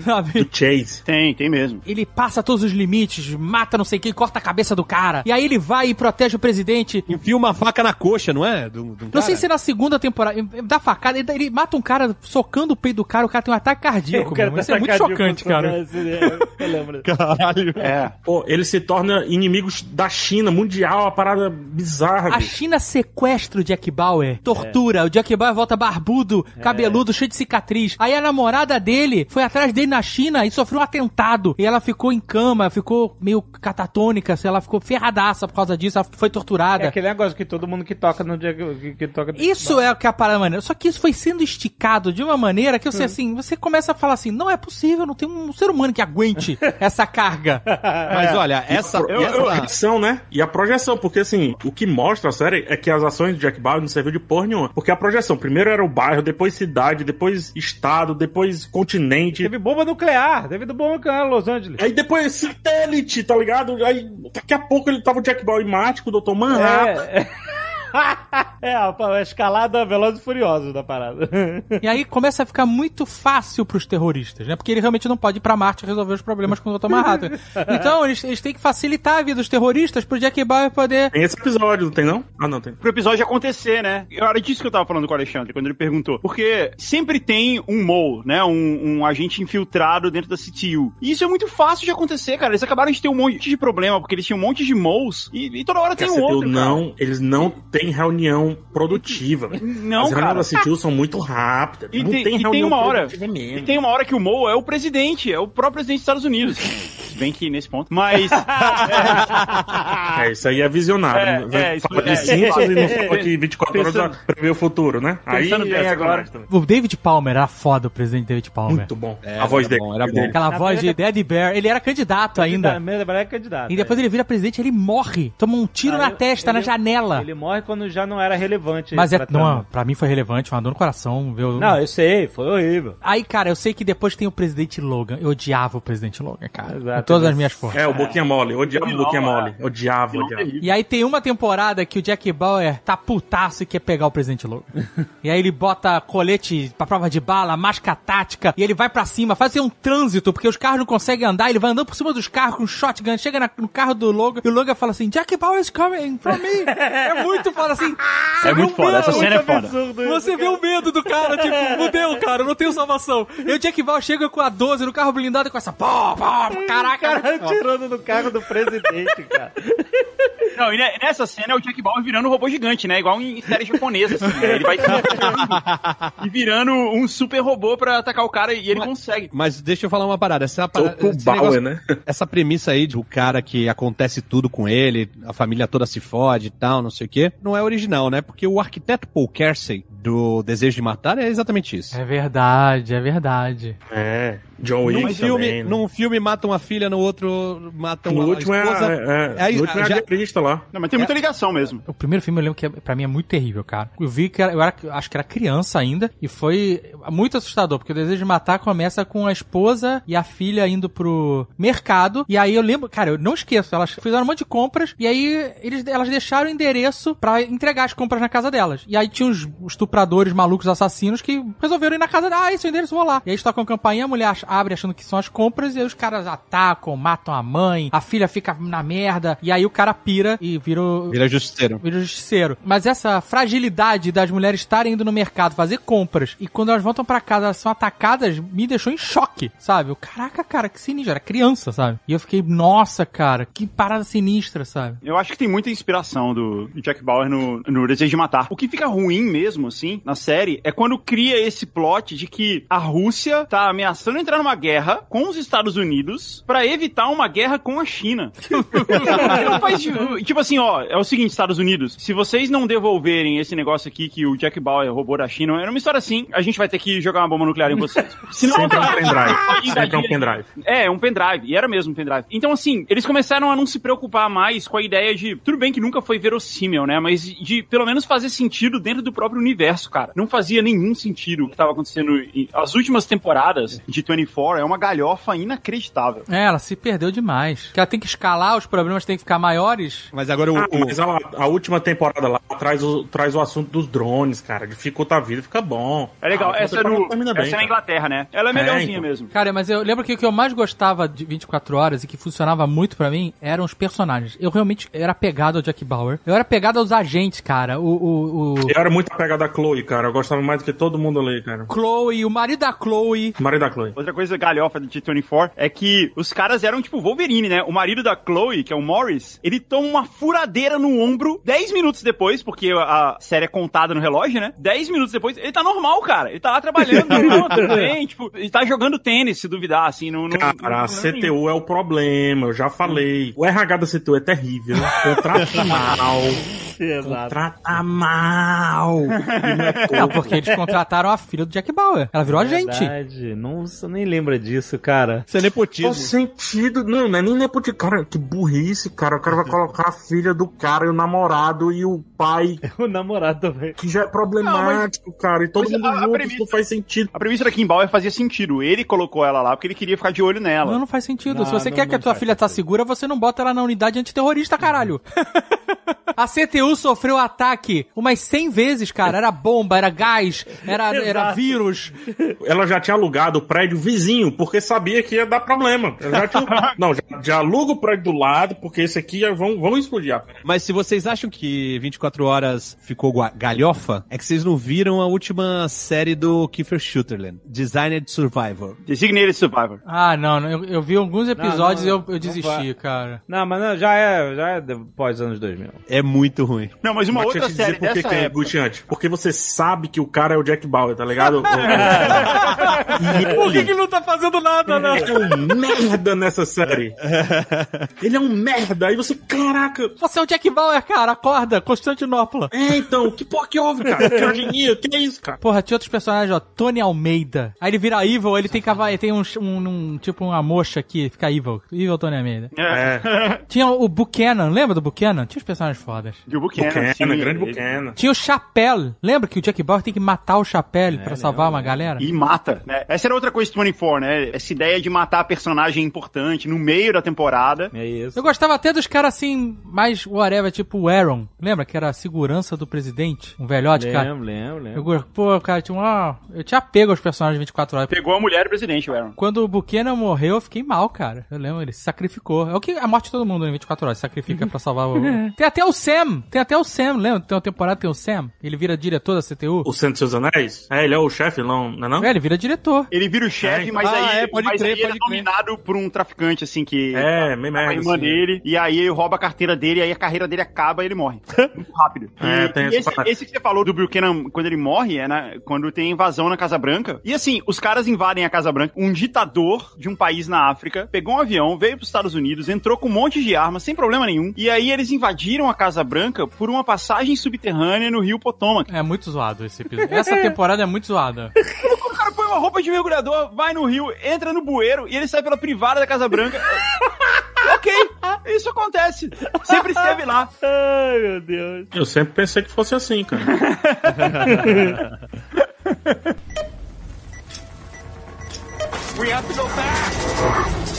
Outra série que é uma galhofa absurda e que começou muito bem foi Prison Break. Não, não, não. Peraí, rapidão. Ah, não, não. Eu vou beber água e já volto. Por quê? Não, não, não. Fica na primeira temporada. Não, não vou, fa- não vou Não, falar não, não, sobre sempre não. foi galhofa. Guga sempre foi galhofa. Sempre foi galhofa. Não é bom. Prison Eu vi, Break não eu é vi bom. as duas primeiras temporadas, mas é. é, Vi na boa. Tem que ver na boa vontade pra O tu. cara faz uma. ta- A ideia, a ideia, a ideia, assim, da, ah, eu vou fazer a tatuagem das schematics, Chloe Schematics. Vou fazer a tatuagem dos schematics e aí eu vou conseguir fugir da prisão. A ideia é bom, mas isso seria, sei lá. Sabe que isso seria maneiro? Essa ideia, ela funcionaria muito bem. Um filme. Não, não, num clipe do Aerosmith.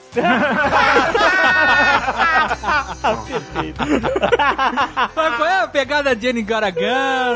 Funcionaria caraca. Aí maravilhosamente, Ah, o cara cara. vai, mostra as tatuagens. Aí começa volta, a- pega a chave Allen, aí vê o tamanho da bitola. aí você vai o clipe, no final ele foge. é, Run away!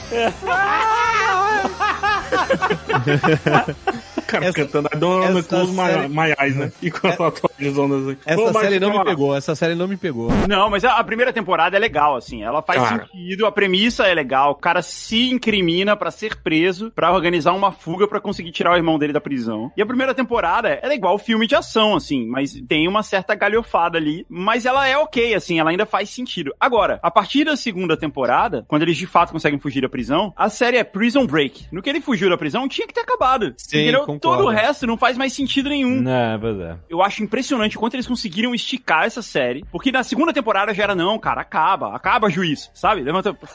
e não, cara, a série foi continuando várias vezes. A última temporada parece muito o filme Trapalhões em Los Angeles. Se você colocar um do lado do outro. É. Nem tem esse filme, Guga, caralho. Claro que tem, os Trapalhões em Los Angeles. Não, claro que não tem. tem. Tu inventou isso agora. Tem, cara, o filme Os Trapalhões em Los Angeles e que ele e é igualzinho, cara. Procura isso. Se você colocar um do lado do outro, é a mesma história. É muito parecido, cara. Mas sabe qual é o lance do Prison Break? É que nessa época daí, o pessoal aprovava o piloto. Vocês lembram disso? Tanto que o nome do primeiro episódio era só assim, piloto. E era mais longo e tal, né? Nessa época tinha muito piloto, dá pra provar o piloto, e tinha também, como é que chamava? Era, era mid-season, porque as séries acontecem depois do verão, né? Começa a temporada das séries, acontece lá, começa lá em setembro, não é isso? Isso, elas começam em setembro. Aí tem uma época nos Estados Unidos que é o Spring Break, que é mais ou menos em abril. Março, abril. As séries que estão passando na TV aberta, elas param, elas dão uma pausa e eles aproveitam essa pausa e põem no ar algumas séries que eles estão testando. Que eles Isso. encomendaram ali cinco, seis episódios e testam durante isso e depois as séries voltam pra acabar, pros últimos quatro episódios. Elas acabam em maio normalmente. Ainda tem isso, porque com a era de streaming, nos streamings não existe mais isso. Isso é coisa de TV aberta. Não, Tem, mas tem The sim, Walking ainda tem Dead sim, e tal, tem tem, sim. ainda. Tem sim. Ainda- o, o estranho é ainda existir The Walking Dead, né? Ou não, né? Faz Não, mas sentido não, mas com o tem. nome. É verdade, é.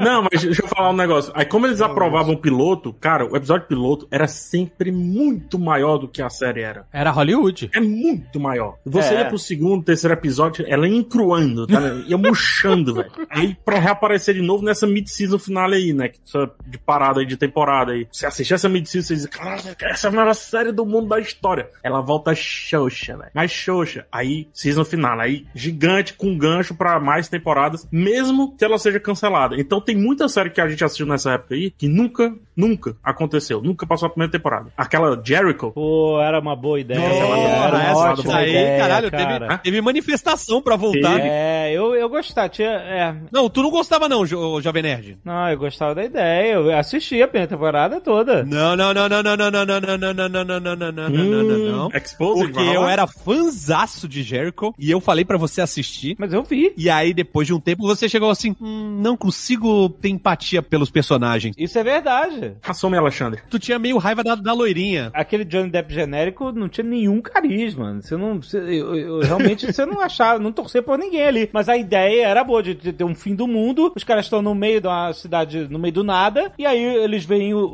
o- a- o primeiro episódio, mas vê os, os, os silos nucleares que ficavam lá perto nas fazendas, os mísseis subindo. E aí acabou o mundo, estamos cortados do mundo. É maneira a ideia. E aí o que aconteceu? Caiu na do piloto, cara. Todo piloto dessa época é bom pra caramba, bicho. E aí cancelaram, na- acho que na segunda temporada. E aí a galera que queria saber o que tinha acontecido, né?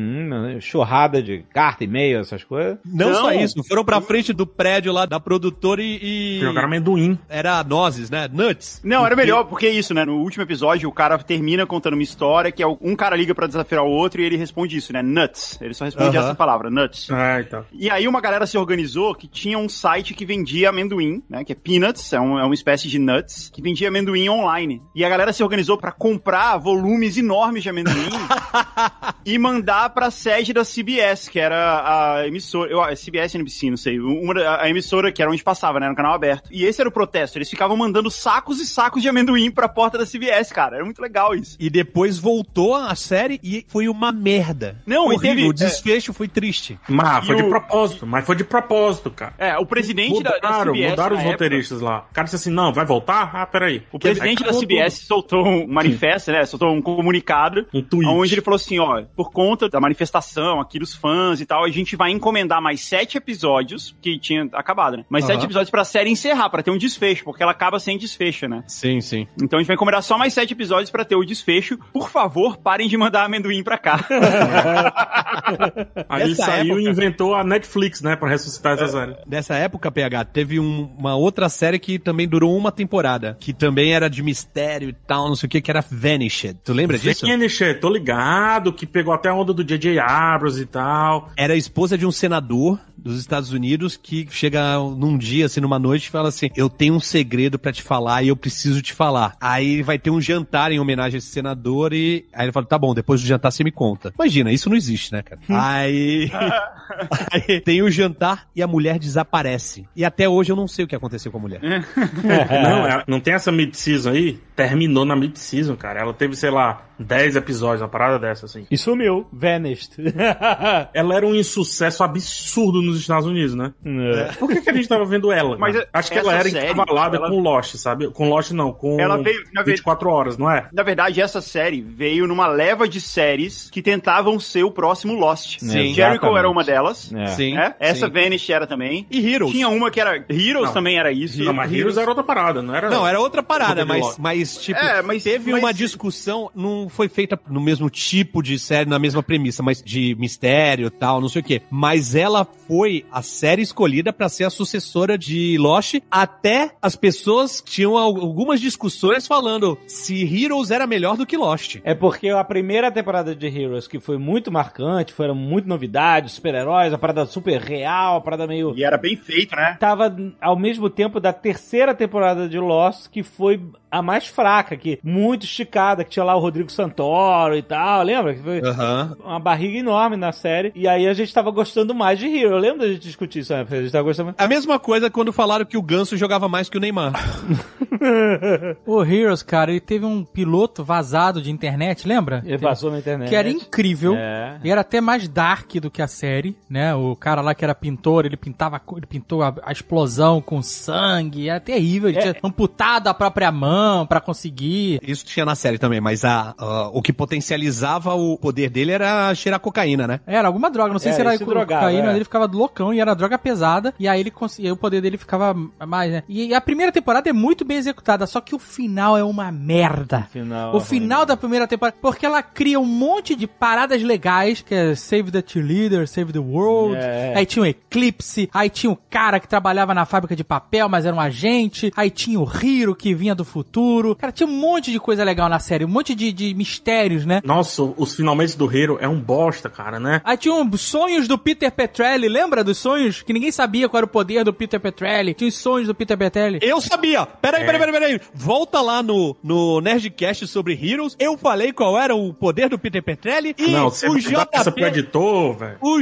JP me esculachou, falou, tirou do nada isso, tirou da bunda. Aí tinha o irmão do Peter Petrelli, que era tipo super-homem, lembra disso? É. Tinha. Mas qual foi o final da primeira temporada que você falou que foi muito ruim? Tem uma luta ali no... É, tem uma lutinha lá na ponte que pega o cara do óculos, aí tenta colocar ele em outro patamar, Sai que tem lá. uma instituição maior ainda do que ele, tá ligado? O vilão. É muito. É porque assim. é, mas, mas a aquilo. série avançou, né? Teve mais umas. Ah, mas avançou duas, três pra baixo, não é temporadas, né? avançar, né? Não, eu quero dizer, é- Voltou, né? é, ela demorou pra ser cancelada, né? A primeira temporada Demorou, ela fez muito voltou, sucesso, inclusive, depois ela continuou. voltou pra finalizar a história. Então, e outra coisa que fudeu é, é que o Siler ficou muito poderoso, né? Já não sabiam mais Sim. o que fazer com ele. É, já começaram a, a ter que tirar os poderes dele, essas coisas. É. É, mas isso até no começo era uma coisa interessante, né? Porque assim, não, não, não tinha muita chance do bem ganhar, né? O mal era muito maior, né? É, cara, o Siler era sinistro no começo. Você viu aquele cara de boneto, puta, fudeu, cara, fudeu, ele vai pegar não sei quem. Ele roubava os poderes da pessoa, né? E ele comia o cérebro das É. pessoas. Ele tinha que abrir a cabeça da pessoa pra comer o poder, que zoado, cara. É, tropas estelares, pô. Sério. Duas coisas que eram muito parecidas com Lost de Heroes era primeiro que tinha o lance de ir e voltar no tempo, né? Tinha um cara que viajava no tempo e aí É. Era o Hiro. ele deixava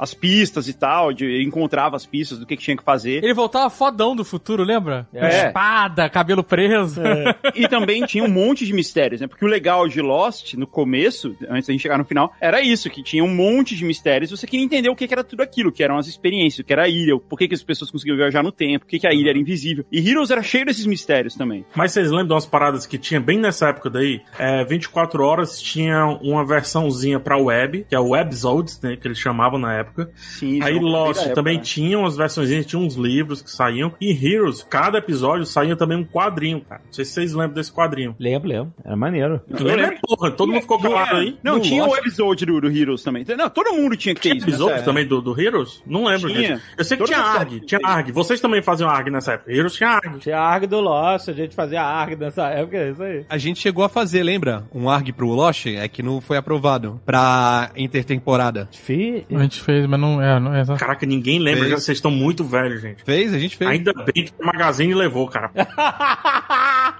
A gente fez tanto ARG nessa época, cara. A gente fez pra Intel, a gente fez Lembro. pro HSBC, Sim. a gente fez ARG pra cacete. Eu Tinha lembro Nokia. desse daí, hein? Eu lembro desse da HSBC, bonzão, hein?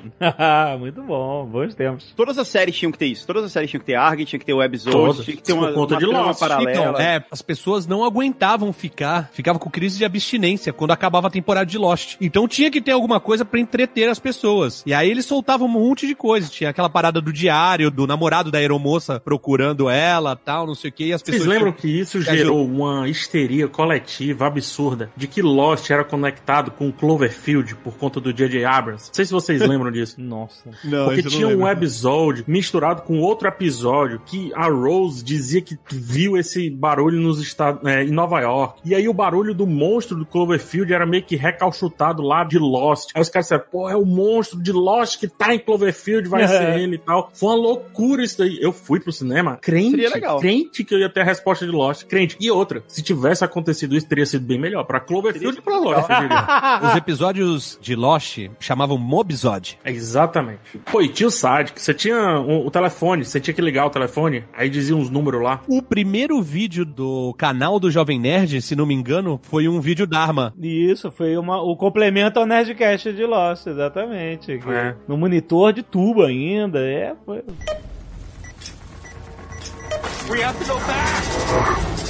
Quando eu comecei a assistir Lost, eu comecei atrasado também, né? Eu também, eu também. Já tinha passado três temporadas. eu não, fui todo ver- mundo, eu acho. DVDs. Todo mundo. Eu assisti desde a primeira. E eu assisti os três primeiros, as três primeiras temporadas de uma vez, porque você não consegue parar de ver, né? Eu acho que eu assisti a primeira temporada de uma vez. Não, você começou quando eu tava na segunda, que eu, eu e a Agatha falamos assim, vocês têm que ver, você, André, vocês têm que ver essa porra, vocês vão ficar malucos. Aí vocês, ah, tá bom. E aí vocês foram direto, também, bruf, a primeira e segunda temporada. Eu tinha uma técnica pra conseguir dormir, que era parar o episódio no meio. Ao invés de eu assistir o episódio até o fim, terminar um episódio e ver o... Porque, assim, no meio tá morto. Você tá no vale, né? O episódio sempre termina no alto, assim, num cliffhanger. E aí você fala, pô, não dá pra gente dormir agora, a gente tem que ver o que aconteceu. Ah, tá. Então essa era a nossa técnica, a gente parava o episódio no meio pra conseguir dormir e recomeçava depois. E aí a gente viu as três primeiras temporadas e ficou aquela tensão pra ver a quarta temporada. Que o final da terceira temporada é o maior cliffhanger da Então, história da a, televisão. a parada que Lost masterizou Hum. foi a arte do cliffhanger. Sim. Eles sabiam fazer isso como ninguém. Sim. Melhor do que qualquer série que existe até hoje que já tenha existido. Entre episódios, mas principalmente entre temporadas. É, sempre te deixava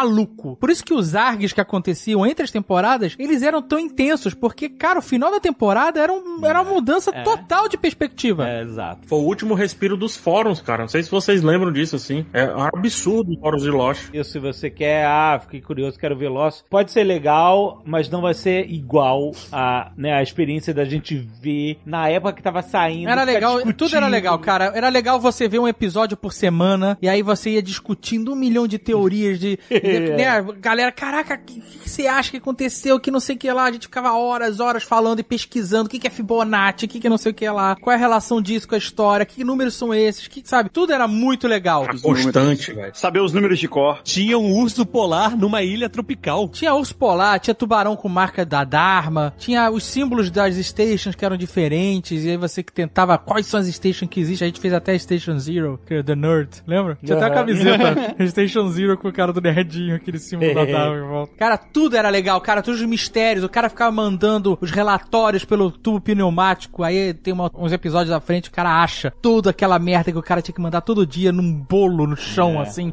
Não fazia sentido nenhum pra vida do... Nossa, cara. E inaugurou o Flash Forward, né, também. Toda temporada tinha um final que tu ficava assim, puta que pariu. Olha esse final, era escotilha, era flash forward. Quando flash forward, cara, eu lembro que eu fiquei maluco, eu assim, não acredito. Caralho, eles estão, o cara tá no futuro, cara. E porque o Lost é uma outra parada também que é. Ele desenvolveu os personagens como nenhuma outra série, É, cara. O melhor série apego de que a gente personagem. tinha àqueles personagens era inacreditável, cara. Sim. E era foda que, assim, se tinha um personagem que você não era muito envolvido, quando tinha o flashback dele, você automaticamente ficava brother do né? cara. Exato, era muito bem feito. Era muito bem feito, exatamente. Ou Porque as então você histórias eram- um gostava do cara O na Loki- ilha, mas no flashback não, cara. Por exemplo, o Jim lá. O Jim era legal na ilha, no, no flashback era otário pra caramba. É. Exatamente. E, mas aí você via que o personagem tava mudando. O Loki, o pai dele roubou o rim dele, maluco. Essa história é muito cruel, cara, do Loki. E a, a- uma novela da Globo roubou o plot do Loki. Ah, é? Teve isso? Exatamente igual. Nossa. Numa ilha e tudo. o pai do Loki era o Sawyer, né? Era o Era o- Sawyer original. Era o Sawyer original. É, o verdadeiro Sawyer. Pra mim, o maior problema de Lost, eles entraram numa. Eles tiveram vários problemas, né? Assim, se você for analisar hoje, né? Claro. Um é que eles entraram numa de querer explicar tudo e desconstruir tudo, sabe? Então, tudo que era foda, depois não tinha importância nenhuma. É, até um certo ponto era maneiro, mas aí depois... é. É, isso Cara, que eu mas, mas Lost sofre muito com o lance dos roteiristas lá, cara. A parada dos roteiristas, tá ligado? É porque teve a greve e depois a mudança, né? Era isso que eu ia falar. Isso Quando teve a quarta temporada foi quando teve a greve dos roteiristas, que foi um momento grave nessa era de ouro aí. Isso. Porque todas as séries ficaram terríveis. E a, a quarta temporada de Lost, ela é pela metade, né? Ela só tem metade dos episódios, coisa assim. E exceto um episódio, que é o episódio do Desmond, que é incrível, Décima era foda, puta merda. Todos os outros episódios são muito ruins, cara. Pra mim, que tinha assistido até a terceira temporada e tava animadaço com o negócio, quando começou a quarta temporada, nossa, que merda é essa, cara? O que aconteceu aqui? Os caras voltaram Porque eles- preguiçosos, bicho. Os caras Eles ficaram muito colocaram os ocupados, eu acho. estagiários pra escrever o roteiro, cara. Ficaram chateados. E outra, eles não conseguiram as reivindicações que eles estavam tendo lá, eles não conseguiram a maioria, né? Então eles voltaram assim, vamos destruir Hollywood. Foi, só isso que, só isso que me, me resolve, cara. Porque não é O possível. Lost teve essa questão também que os mistérios foram escalando, né? Então os caras caíram numa ilha. E essa ilha tem umas paradas diferentes e, e propriedades místicas, né? O cara que era cadeirante tá andando. um Tem um E- monstro. Ele tem monstro, ele tem tubarão, e tem urso polar, e, e tem fumaça, e tem barulho. Os outros. Aí, aí tem os Dioders, aí tem escotilha, aí os Dioders são da Dharma. Isso tudo tava escalando, sabe? Você tava descobrindo. Tem Rodrigo Santoro, tem todo mundo. Então, mas aí que tá. Os deuses eram uma parada sinistra, cara. Eles eram super poderosos, super fortes, super rápidos. E depois você fala assim, ah, os deuses não era tanta coisa. Aí tinha Dharma. A Dharma era uma parada sinistra, uma, de pesquisa, uma instituição. O cara perdeu o braço. Ninguém sabe como é que ele perdeu o braço. É, parecia meio evil, né? Assim. E aí, de repente, eles abandonaram a Dharma, cara. Ah, Agora não importa É. porque mais volta- Dharma. Esses caras saíram. Eles Exato, roteiristas e cara, e todos. puta, essa aí foi a hora que Lost perdeu muito a força dele, sabe? De sair dessa trilha da Dharma. Era É. a parada mais foda de Lost, Ah. cara. Era muito legal, né, cara? Aquele modernismo é, velho, né? Exato, Tudo é muito moderno, mas dos anos 70. Aqueles computadores, né? Aqueles equipamentos, assim, era, era muito maneiro aquilo. E era maneiro porque a gente ficava, o termo lá, nickpicking, né? Porque você tinha, por exemplo, no episódio da escotilha, né? Que aparece o Desmond, né? Uhum. E aí você fala, ele voltou no tempo, isso aqui é o passado, isso aqui é um flashback, né? Isso. Porque tá tudo é antigo, a vitrola, não sei o que lá. Mas a câmera passa e mostra duas máquinas, uma de lavar e de secar, novinhas pra época. É. Né? E, e- e você, não oi? percebem, é. E aí você, ué, isso não é passado? Aí- E aí, daqui a pouco você vê que não é o passado. É só um cara que tá num lugar muito antigo. E Exatamente. isso era muito foda. E tinha em vários momentos. Porque você viu os Orientation Films, na maioria deles o cara tinha os dois braços. Aí tem um Orientation que ele só tem um braço. Aí tu fica, caralho, aonde esse que cara aconteceu? perdeu o braço? É, Era muito foda, cara. Não, e tem um corte, tem um corte, whatever, como se tivesse perdido um, um pedaço, um, um trecho do filme, né? Essa Exato. mudança de perspectiva é muito foda. Que eles, é essa que o Azagal narrou, que é o início da segunda temporada, que eles terminam a primeira temporada abrindo a escotilha, explodindo a porta da escotilha e acaba, né? E aí começa a. se- E aí olha E o só- Loki tava extremamente obcecado com a É, Com a escotilha. escotilha, é, exatamente. E olha só como isso é um momento de ouro da televisão. O truque do mágico é fazer você prestar atenção numa coisa pra ele fazer outra sem você perceber. Então o que acontece? Você vê a primeira temporada e você entende que a estrutura dos episódios são os caras na ilha e flashback da vida deles antes. Aham. Ele te educou. Exato. É que nem um mágico, Aham. ó, presta atenção nisso. E aí quando começa a segunda temporada com essa parada de vitrola, de computador antigo... Você fala, começou com flashback. É um flashback. E aí quando você vê a explosão fazendo o disco arranhar, e aí você vê que o cara tá dentro da escotilha e você mudou a perspectiva da explosão que aconteceu no último episódio da primeira temporada pra o início da segunda temporada, que agora você tá vendo a mesma cena, só que lá dentro. Cara, isso é um momento de ouro, de você... Meu Deus! Cara, é uma parada absurda que eles conseguiram fazer uma única vez novamente quando eles foram mostrar a vida dentro dos Diodas. Lembra? A temporada começa Aham. com eles... Ah, o Book Club, né? O Não, não foi. Não, teve duas vezes. Teve esse momento aí, teve o flash forward. Teve o flash forward, que você também estava sendo educado que aquilo tudo era um flashback, é verdade. E aí você apresenta que é o Que flash forward. começa com o Jack de barba. Cara, nunca vou esquecer, cara. Fica muito bem de barba, inclusive. Não, e a, e tinha a musiquinha, as musiquinhas, vocês lembram a musiquinha? Porra. Nossa, né? o, o Lost era foda porque ele tornava músicas pouco conhecidas, né? Uhum. E marcantes. É, trazia Patsy Cline, trazia um monte de coisa. E aí você tá vendo o Jack conversar com a Super Kate, e aí você, caraca, que momento é esse? Onde eles se conheciam antes da ilha? É, né? tipo, porra, Cara, eu não tô entendendo nada, o que que tá acontecendo? E aí ele começa a chorar e já te quebra fodamente, porque ele chorava demais. Melhor, é. E aí ele, we have to go back. Puta que Você pariu, vê que tá No cara. futuro, né? Exatamente. E aí, outra foi o Book Club, né? Começa o- o episódio. Os, lembra, os Diodas eram os caras sinistrões da floresta que estavam lá há muito tempo. Que Super conheci- poderosos. Super poderosos, com super força, o cacete, e, e, e eram os caras, é o catiço de ordem, chegaram, fudeu, vou morrer. Aí, cara, começa um episódio com as pessoas que você não conhece, num, num clube de livros, numa casa, Nunca normal. entendi qual é do clube de livro, nunca entendi. As pessoas leem o livro e depois elas discutem o livro. Mas todas têm o mesmo livro? Todas leem o mesmo livro e depois vão discutir. É tipo assistir série depois e assistir aquelas teorias no YouTube, é a mesma coisa. É, tipo, gravar um podcast depois e falar. Tem isso e tem o, o que você troca livros, né? Os dois são clube do livro. Aí você vê uma cena que parece, mais uma vez, um flashback de alguém, a vida de alguém e tal. E aí, de repente, você vê uma confusão, as pessoas saindo. E aí, quando você olha, no meio da confusão, eles saem da casa pra ver o barulho que tá acontecendo lá fora. Que porra é essa? E aí você vê, no meio dessa vila, um dos caras que era o The Other. Isso. Assim, que porra é Ethan, essa? acho que era Ethan, né? Era o Ethan, né? Exatamente. Ethan Ron. E aí todo mundo olha pro céu e vê o avião se partindo! Puta que pariu! Foda demais. Caralho, essa cena era, Era foda foda demais. demais. Eu lembro da música Downtown. Nossa. Tananana. Puta, como marcou, cara. Mas apesar do final merda, né? Final do Stephen King, filha de uma puta desse cara que deu essa ideia desse final. Ele falou que todas as Não, não, palavras mas- que ele tive, achou que o final devia ser isso. Eu culpo ele.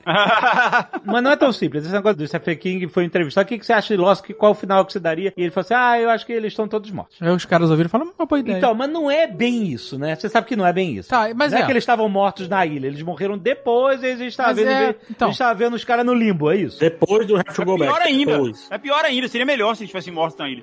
Aquele- é a minha teoria horrível. dos roteiristas querendo lascar com tudo. Escuta o Eu que eu tô também falando. acho. Depois que o Loki morreu e apareceu o Evil Loki, que era o era o Jacob, né? Nossa, Evil Era fumaça, Loki, nossa, era fumaça, cara. é. Evil Loki é muito ruim. Era, Era o Jacob que... É. Não, não era o Jacob, era o, era o inimigo, o irmão do Jacob. era fumaça, era fumaça, o irmão do Jacob. Era a fumaça, tomou conta dele. Aí, cagou. Cagou, cagou, cagou fodamente. Tem poucos episódios ali que são mantiveram a, a qualidade. É, é. Mas apesar disso, a gente assistiu até o final e, e apesar do final merda, a gente era tão apegado aos personagens Eu chorei. que a gente... Eu me emocionei no final. Pra eu chorei caralho, também, todo mundo se cara, abraçando porque... lá final de novela, mas eu tava chorando. Porque a gente tava muito apegado Eu tô àqueles chorando personagens. agora, pô. Eu chorei de raiva.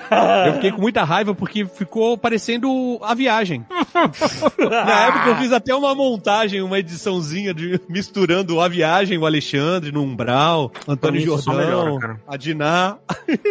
Essa comparação só melhora Cara, pra mim. Pra mim, isso que vocês estão falando pra mim é muito legal, porque quando eu tava rolando Lost, foi na época que eu descobri o Nerdcast. Eu não lembro exatamente em que momento, assim, em que temporada e tal, mas em algum momento vocês faziam o Nerdcast especial do final da temporada, né? Isso. Era dois episódios. Era um antes de assistir e outro depois, né? Um era expectativa e outro era comentando o que rolou. E a gente falava também das nossas expectativas, né? Não só comentando, mas o que a gente esperava pra próxima temporada. E a gente ficava teorizando pra caralho. Era muito maneiro essa época. Teve mais uma teoria que eu cravei e o JP não me pediu desculpa até hoje, que foi o Black Rock. Como o Black Rock foi parar no meio da É. ilha? Caraca, Black Rock, lembra da Rousseau? Lembro. Rousseau. Eu falei, foi um tsunami, provavelmente. Tal, não sei o que. Ele, que tipo, tsunami? Da onde tu tirou isso? Tal, não sei o que. Aí na outra temporada, um tsunami levando Black Rock e quebrando a, a estátua egípcia também. Mas Pois é, cara, é, cara, porque e- você fala as coisas e você nem, nem bota muita fé nas coisas que você fala, tá entendendo? É. Eu, já- eu percebo isso, observando de longe, você fala as coisas assim, ah, não, foi isso aqui. Ó, argumenta um negócio, aí Pois não é, dá pra eu- comprar. eu- Eu, tô, e eu- eu, tô partidário do JP, cara. Desculpa aí. E eu ouvia essas coisas, eu ouvia esses episódios, mas tinha episódio também antes da temporada começar, não tinha, não? Então, depende. Depende da época. A gente teve 11 episódios de, de Nerdcast de Lost. Lost estava no ar ainda quando eu comecei a ouvir o Nerdcast. E eu ouvi todos, eu ouvi todos os episódios de Lost. E quando foi é, a última temporada, eu tirei um dia de folga do trabalho, porque a gente baixava o episódio, né, no- na noite, assim, ele passava nos Estados Unidos, a gente baixava na madrugada, assistia no dia seguinte. Eu Isso. fui assistir de manhã. É, a gente viu de manhã também. Eu tirei um dia de folga no trabalho, porque eu não queria trabalhar. né, Ia ser impossível trabalhar, inclusive. Eu tirei um dia de folga e fui dar uma volta de carro pra ouvir o Nerdcast. Eu queria ouvir o Nerdcast antes de ver o episódio. Pra mim, o o Nerdcast fazia parte do Lost. Primeiro eu fui ouvir o Nerdcast de expectativas, pra depois assistir o episódio Olha aí. e depois ouvir o Nerdcast de vocês comentando o que tinha rolado. E pra mim era muito ligado uma coisa a outra. Eu tava falando isso esses dias no Instagram, que alguém me perguntou assim. Depois, assim, quando a gente se conheceu e a gente ficou amigo, era como se eu fosse amigo do Hurley, sabe? Do, do Sawyer e tal. Porque era uma coisa, pra mim, era muito. O Nerdcast e Lost era um negócio muito ligado. E eu lembro até hoje, assim, da sensação de estar vendo de manhã. Primeiro de ter saído de casa de manhã pra andar de carro sem rumo, pra ficar ouvindo Nerdcast. E depois assistindo, e e depois ficar ouvindo no sofá, assim, ouvindo o que vocês estavam falando. E aí tinha o Mal Saldanha, e ele tava mega emocionado. Não, porque foi incrível, porque é isso, vocês não entendem. E eu achei foda. né? Eu não concordei com nada que ele falou, mas eu achei foda porque, a maneira que ele tava. Foi, foi muito legal. Eu, fiquei- eu achei meio triste. O Nerdcast foi muito mais um ápice, que a galera galera tava muito mais empolgada com o que tava rolando do que o episódio final de Lost mesmo, que foi meio show. Eu, eu fiquei com tanta raiva do final de Lost que eu até hoje não assisti o- os episódios que o Hurley virou o chefe da ilha. Eu assisti, foi um- foi um... Ué, o quê? Tem um, Ele- dois tem um episódios pós? extras. Não, é uma extrazinha, assim, que mostra depois. Ele vira o Jacob, né? É, ele vira o Jacob. É. Tem o Ben também, né? Tem o Ben também. Mas não tem como você não amar o, o Hurley, sendo O que Hurley. o pai do Hurley é o Tite Marim. Ó, o, o nome do episódio final, que o último episódio que a gente gravou sobre Lost, chama Lost, Desabafo. Tá. Nossa. É, eu tô vendo os títulos aqui. Não, falou, falou anterior. Lost, cinco teorias antes do fim. Olha, É. bem youtubers, né? Eles. Foi bom demais, cara. Isso em, em 2010, Shannon. 2010, é 2010. Eu quero Olha, deixar olha. público aqui no Nerdcast meu agradecimento a vocês. Foi muito melhor do que o episódio de Lost. É, tá Cara, os mistérios do Jacob na cabana, lembra? Aquela cabana com E não era nada, nada. A cabana com um pó de giz em volta, né? pó de giz, a cadeira mexendo sozinha. Puta, era tudo muito foda. Mas esse episódio é sensacional da cabana, vai. Esquece tudo, esquece tudo que tá ao redor. Esse episódio da cabana é sensacional. Eu lembro demais desse episódio. Help me. Nossa, cara. Os caras não faziam ideia do que eles estavam fazendo, brother. Não a mínima ideia. Assim que entra na, na- na cabana, assim, que tira assim, o, o pó, aí a, a trilha sonora faz. Caraca, bicho, era é muito bom, bicho, era muito bom. Não, e tinha, lembra também? Tinha- Tinha os momentos, Lost tinha uns momentos, cara. Tipo, Not Penny's Boat. É foda. Esse foi emocionante pra caramba. Puta que pariu, cara. Puta que pariu, cara. É foda demais. Saudade. Vocês lembram da música lá, do Hobbit lá? Claro que lembra, cara. Isso é parte da nossa vida. Saudade. saudade de Lost, cara. Mesmo eu sendo um cara extremamente magoado e ressentido com Lost por causa do final, não o, o episódio final, mas o final. Tucano, o chegou a desfecho. hora do perdão. Chegou a hora do perdão. Não, não, não chegou. Eu, eu sou um cara rancoroso pra caralho. Você já perdoou Rubinho Barrichello. Eu acho que eu não sou mais rancoroso do que o Azagal, mas. Tucano, mas, perdoa. Mas eu sou. Vai eu ser sou- mais leve, perdoar vai não- ser mais leve. Não, não, não aceito, não aceito. A última vez que eu perdoei alguém, eu me fudi, tipo, horas depois. Que foi o Rubinho Barrichello. Eu ma- falei que beijaria a boca do Rubinho Barrichello e me mandaram um vídeo dele falando que tinha esperança no governo Bolsonaro. Que merda. Eu sou rancoroso, eu não gosto do final do desfecho de Lost. Mas pra mim, ainda não fizeram uma, uma série tão boa quanto Lost. Porque o que teve de bom em Lost compensa qualquer problema que tenha tido no final. A jornada é incomparável com qualquer outra série. Mas sabe por que isso? É porque a gente não assistiu Lost. A gente viveu Lost. Olha É É. só. Isso aí, isso aí, isso aí. E fica o disclaimer aí do Alexandre. Tem gente que eu, eu falo assim, pô, Lost é uma das séries mais importantes da história da TV. Aí o cara vai assistir agora em 2020 e diz assim, então, PH, assistir Lost aqui. Não, cara, não é isso. Não é sobre assistir, é, sobre ser. Embora tenha muita gente no, no Twitter que venha me falar que assistiu e gostou. Assim, achou bem foda, sabe? E coisa que eu não Vocês, consigo tô babando compreender. Tem gente que assiste Lost, assiste a primeira temporada, aí o cara vai e ouve os, os dois Nerdcasts, aí assiste a segunda. É verdade, é verdade. É o Tem jeito isso certo. mesmo. Isso deve tornar interessante porque ele não tá vivendo Lost como a gente viveu, mas pelo menos ele tá entendendo o que a gente tava vivendo naquela época, né? Síndrome de Rubinho Barrichello. Cara, eu gostava, eu era tão fascinado por Lost, eu vivi tanto Lost que eu imprimi a carteirinha da Dharma University. Mas, era Mas você foda. né? usou em algum canto, eu quero- tô mais preocupado é com essa parte. Eu levava na carteira.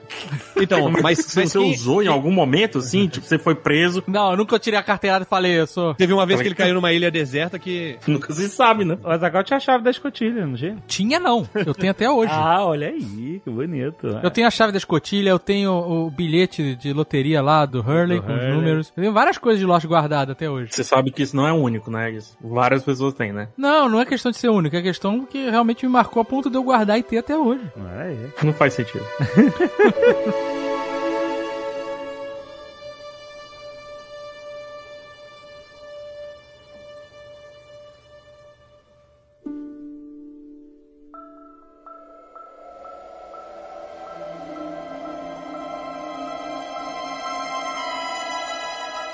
Tem que falar de Battlestar, hein, Alexandre? Pois é, eu, eu, eu tô meio sozinho aqui porque eu, eu sou o cara de ficção científica aqui. Battlestar Galáctica tem uma parada parecida com Lost, que tem um final bem decepcionante, bem ruinzinho e tal, mas também a vivência, o resto, tudo que foi discutido na série foi uma parada inacreditável. O Ronald D. Moore é um cara que metade do mundo nerd gosta dele, metade odeia. Ele foi produtor das últimas temporadas do Star Trek Next Generation e aí o cara ganhou moral aí no no mundo da ficção científica em Hollywood e ele ganhou, ele teve essa oportunidade de ser o showrunner de um remake, Battlestar Galactica, ah, uma série dos anos 70 e tal. E o cara reformulou a série de uma forma inacreditável que marcou uma época. Eu, quero- eu vou filmar batalhas no espaço com câmeras handheld, com zoom rápido, tipo guerra, sabe? Ah, a batalha tá acontecendo lá no fundo, dá um zoom rápido, como se fosse uma coisa jornalística, filmando ali no meio do campo de batalha, só que no espaço, com personagens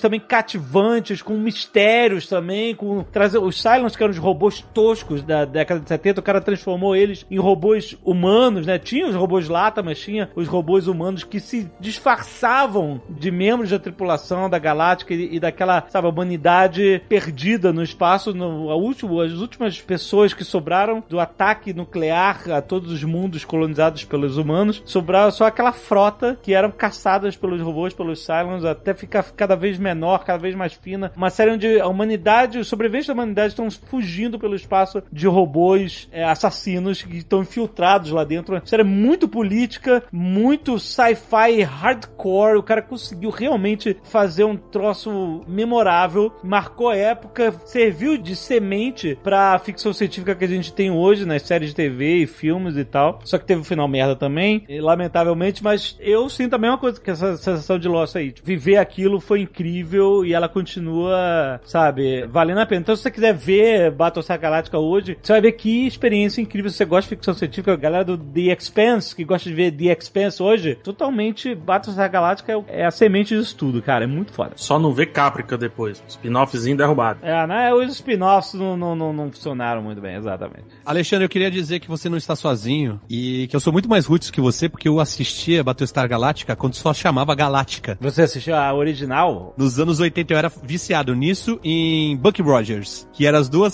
séries de espaço que passavam na época. Inclusive, eu achei outro dia, até publiquei no Twitter, a cena do filme dos Trapalhões, Saltibanco os Trapalhões, que eles vão pra Hollywood. Isso, pode crer. Aí, esse é o Trapalhões de Los Angeles. Não é, não é. Peraí, Saltimbancos Trapalhões é um que eles estão Trapalhões- no circo. É. E o Saltim... Trapalhões em Los Angeles é outro que eles estão em Los Angeles. Que não é um filme, eu pesquisei aqui, é uma série. Ok. Mas mais parecido ainda 14 com Prison Break. Mas eles vão nos estúdios lá e, e tem lá o, o Olho Vermelho, que é um Cylon dos anos 80, pelo menos era a tradução aqui no Brasil. Olho vermelho? Era os robôs, aqueles robôs. Ele aquele chamava de Storm- olho vermelho? Stormtrooper cromado. Isso, eu sei. O chefe era o Olho Vermelho. Olha aí. Eu sempre quis saber onde era esse parque que eles iam. É, mas eram os estúdios, né? Eu acho que é no mesmo que tem o tubarão, porque aparece o tubarão também no- na cena. Mas é antigo, né? Olha só a discussão dos caras. Tem uma hora que parte da humanidade fica vivendo oprimida num planeta e os Silence escravizam os humanos e tal. E aí, os inimigos, os maiores inimigos da humanidade, que são os robôs, os Silence e tal, que estão oprimindo os caras, tem humanos que começam a trabalhar como a polícia Cylon. E aí, como os humanos estão completamente desesperados, embaixo da bota de metal dos Cylons, sem ter esperança, os caras começam a fazer ataque terrorista de homem-bomba contra os Cylons, porque eles não têm outra forma de lutar contra os caras. Olha só o que- onde o cara foi, brother. E esses caras que faziam os ataques terroristas eram os heróis da série. Sinistro, cara. A série vai lá no fundo, cara. É muito bom, é muito bom, é muito bom. Tô lembrando. É uma parada que eu curtia muito, o jogo tabuleiro. Não sei se vocês jogaram já. Porra, um dos melhores jogos tabuleiros ever. Era legal de jogar mesmo. Porque tem essa temática do traidor, porque como os Cylons se disfarçavam de humanos, você ab- tirava uma carta e ó, um de vocês era um Cylon. Um ou mais de um, né? Dependendo. É, e não, e não precisava nem ver a série. E, e eu, muita gente que eu joguei na época não viu a série, mas quando ia ver, depois de ter jogado, pô, já começava o primeiro episódio sacando tudo por conta do game, do board game lá. Muito bom, cara. É, exatamente. Que a, a temática funcionava muito bem, né, cara? E aí e a pessoa tinha que ficar atrapalhando a tripulação, porque você tinha que sobreviver, chegar lá, à Terra Prometida e tal, chegar na Terra. E, enfim, muito foda. Cara, marcou muita época. Ah, o pessoal fica aí feliz com a Mangas, né? Olha aí, ó. Batista Galáctica. Pode crer. We have to go back! Mas olha, eu quero falar de uma série. Eu quero retirar o rótulo de genial do Larry David. Eu quero colocar Aí, olha, nessa aí. série. olha aí o que eu tava falando, de não, não saber tá, porque usar o você- genial. Tá, Tudo tá é bom. genial e você tem que tirar. Você colocou e tirou. Se não for The Office, guarda o genial. Se não for The Office, guarda o genial. Você tá tirando o genial de um lugar que você já não usou bem, e você vai botar em outro lugar. Eu Porque vou- se já- você. porque ti- você não deixa eu distribuir meus geniais, eu vou usar um só. Porque né, se tudo é genial, nada é Não genial. é tudo genial. É sim. É um cargo agora genial pra você? É que nem sala VIP de aeroporto, quando todo mundo tem um cartão e todo mundo pode entrar, ela deixa de ser sala VIP. Ela só Sei, passa tá a ser uma bom. sala mais cheia que o Olha, aeroporto. The entendeu? Office, The Office é genial, eu sei que é genial. é- E marcou a época, a gente fez o Nerdcast recentemente, The Office e tal. E é dessa época, né? Da Era de Ouro. Obrigado pelo não convite, tô muito feliz. mas olha, eu quero uma que é meio esquecida, mas que é genial. vai, e marcou época, a época de ouro da televisão. O Jovem Nerd, assim, o genial do Jovem Nerd depende de quantidade de L's. Não, cara. Tipo, eh, Curb Your Enthusiasm é Não, genial, não, com um N não, só. não. Essa é que é genial. Eu sei que muita gente vai concordar comigo. Eu estou falando de Scrubs. Não, puta, nem. Caraca, Scrubs. Genial! É. Você tá maluco? Ge- Genial! É, é. Não sei, o que que Scrubs você- é. Não, é não. uma parada que, tipo assim, como Para, que os para. caras estão fazendo isso numa série de TV? Para, Léo, corta a música. Corta a música. O que que significa genial? Eu preciso entender. Porque pra Guga, mim. Guga, Não, lembra eu quero. do- pro- Não, então eu pergunto pra você, jovem nerd. O que que significa a palavra genial? Porque eu acho que ela não tem o mesmo sentido pra mim. É tipo um outro idioma pra você. Você não vê Scrubs e aí você não tem essa É só questão. uma, uma- uma série de piadinha e musiquinha. Caraca, que absurdo! Não, caraca, não, não. Genial, a gente acabou de falar duas horas de Lost. Você vai falar que Cara, Scrubs, é genial? É muito mais genial. Não, se perdeu no personagem, se perdeu, tô falando. Não, não, não, tá maluco? mano? Nenhum de vocês vê Scrubs, então. Eu obviamente. vi Scrubs, é engraçadinha, Cara, série presta- engraçadinha. Guga, episódio do Man at Work. É, é muito legal, mas é muito difícil a gente descrever. Esse episódio Hum. é muito legal mesmo, cara, de linguagem, mas é muito difícil a gente descrever aqui. Nem o Guga te apoia! Nem o Guga te apoia Cara, aqui! É genial. Não, não é isso. É que é muito difícil a gente descrever aqui, porque Scrubs tem esse negócio que ele é meio surreal, né? E meio que realmente tá acontecendo. A parada do Exato. Scrubs é que ele é uma piadota sobre as séries de hospital que é- são famosas. Não que é tem. isso, cara. Claro Não, que ela é. é muito mais profunda que isso. Você tem, ó, ER, você tem aí Grey's Anatomy, você tem um monte dessas Cara, séries de- primeiro, de, de hospital. Scrubs vem nessa parada que aconteceu nos anos 2000, que é tirar as risadas das séries de comédia. E ela se garantir só no roteiro, só no absurdo que tá acontecendo ali na tela. E o Scrubs tem esse surrealismo de, de você sair, de se descolar da realidade, de você... Tem muitas cenas em que a pessoa tá só imaginando o que tá acontecendo, mas não tá acontecendo de verdade, tem essas coisas malucas. Mas eles chegaram a um ponto de descolar tanto que, tipo assim, não é mais só a imaginação da pessoa. As coisas absurdas estão acontecendo, os personagens interagem com essas coisas absurdas, só que ele não perde o fio da meada de descolar da realidade. Faz parte, o absurdo faz parte daquela realidade. Eu ainda não tô convencido, cara. Não, é, é legal mesmo. O que ele tem de ritmo é muito legal, é muito diferente, por conta de não ter o, o laughing track que o Alexandre falou aí, né? As risadas. E ele tem um lance assim de, não, ele vai ser meio surreal mesmo, as coisas bizarras vão acontecer. E é isso mesmo, isso tá acontecendo porque a gente não tem esse compromisso com a realidade. E aí, de vez em quando, ele vem, tipo, fica mega profundo, sabe? Que um cara morreu na mesa de cirurgia e depois volta, assim, e é legal mesmo. Mas, nas três primeiras temporadas, né? Três ou quatro, assim, depois ele degringola animal também, ele dá um... É, é degringolou também, exato. é. E ele vai muito longe, assim, né? Ele vai oito temporadas tal, e e aí é tipo, é uma esticada foda, né? É. Começa a ficar meio difícil mesmo de assistir. Mas em termos de linguagem, é muito foda, cara. Um Man at Work, descreve, por favor, cara. O Man at Work é isso. Ele- eles estão na rua, começa a tocar uma música, né? Como se fosse um- uma, uma trilha sonora do episódio. Só que o cara tá ali na mu- no banco da praça tocando. E é o Colin Hay, que é, que é o vocalista do Man at Work, e ele tá tocando a música dele, que é Overkill, né? Uma música bem conhecida. Day after day, we appear. E ele fica tocando. E aí, tipo, o JD, ele olha pra trás, ele vê ele, ele tá com o violão, e ele tá cantando a música, e ela é a música de a cena do clipe. Tipo, quando o personagem tá pensando em alguma coisa, tá com o negócio na cabeça, tá com um problema, tá repensando pensando na vida. E aí começa a tocar, só que ele tá ali, tocando de verdade. E ele olha pra trás, ele. Só ele percebe o cara, mas, tipo, o cara tá fisicamente ali, entendeu? Aí ele continua fazendo as afazeres dele do dia a dia, e ele tá sempre aparecendo, porque a música, olha só, cara, as cenas cenas, elas têm que ser editadas sincronizadas com o momento certo da música, porque o cantor está ali cantando. Não basta só cortar as cenas e colocar a música por alto. Ela tem que ter um lip sync do cara, entendeu? Você tem que ver, né? É muito difícil a gente descrever em áudio um negócio que é tão visual, assim, que é tão, vo- é tão voltado pro ritmo de visual, assim. Você tem que ir lá e assistir. Se você procurar no YouTube aí, é, Scrubs, Colin Hale, então Scrubs Overkill, é, dá pra ver o mo- a cena. E ela é muito legal, cara. Mas a melhor parte é a parte do armário. Que ele tá no hospital. E, e essa música do Overkill, ela tem uma hora que ela aumenta, né? Ela. né, Ele, I can't do sleep. É, ele canta baixinho, né? E aí, quando ele vai repetir a música, ele canta uma oitava acima, né? Ele canta bem agudo. Exato. E aí, nessa parte que tá cantando baixinho. O que é que tá acontecendo, gente? Eu não tô entendendo absolutamente Eu tô, também, eu nada. também tô. Eu tentei imaginar durante os, os dois primeiros minutos, depois eu desisti, tá ligado? Eu tô só esperando assim. esse inferno acabar. Eu já fui pro Instagram. no lip sync, eu dei uma leve cochilada, eu voltei um oitava. Gente, eles estão falando do que agora? Essa cena é genial. Ele tá cantando e ele tá- o Jerry tá se escondendo de um cara lá do hospital e ele entra no armário das paradas de equipamentos de limpeza, essas coisas e tal. E Ele entra e o cara tá dentro do armário cantando junto. E ele tá cantando na parte da música que é bem baixinha. E o JD fica assim, shh, pra ele, tipo assim, canta baixinho pro cara não me ouvir aqui. Só que a música tá na cabeça dele, tá no clipe, mas ela também tá na realidade da série. E aí, nessa hora, é a hora que ele sobe a oitava. E aí o cara ouve a música e acha o cara por causa da música do cara que tá lá dentro do armário cantando. Cara, é muito foda. Essa é uma cena bem legal mesmo. Vale a pena procurar aí e dar uma olhada, que é, uma- é um momento bem legal mesmo da série. You had to be there. Gente, Lost, hein? Que série, né? E aí, não sei se vocês lembram Genial. desse episódio. Genial. Lost era genial. Mas u- uma coisa legal do que você falou, Alexandre, de Scrubs, assim, que é de linguagem, e também faz parte dessa época How I Met Your Mother, né? Que é uma série também, é uma sitcom. Eu acho que agora você tá totalmente sozinho. Guga. Não, tudo bem.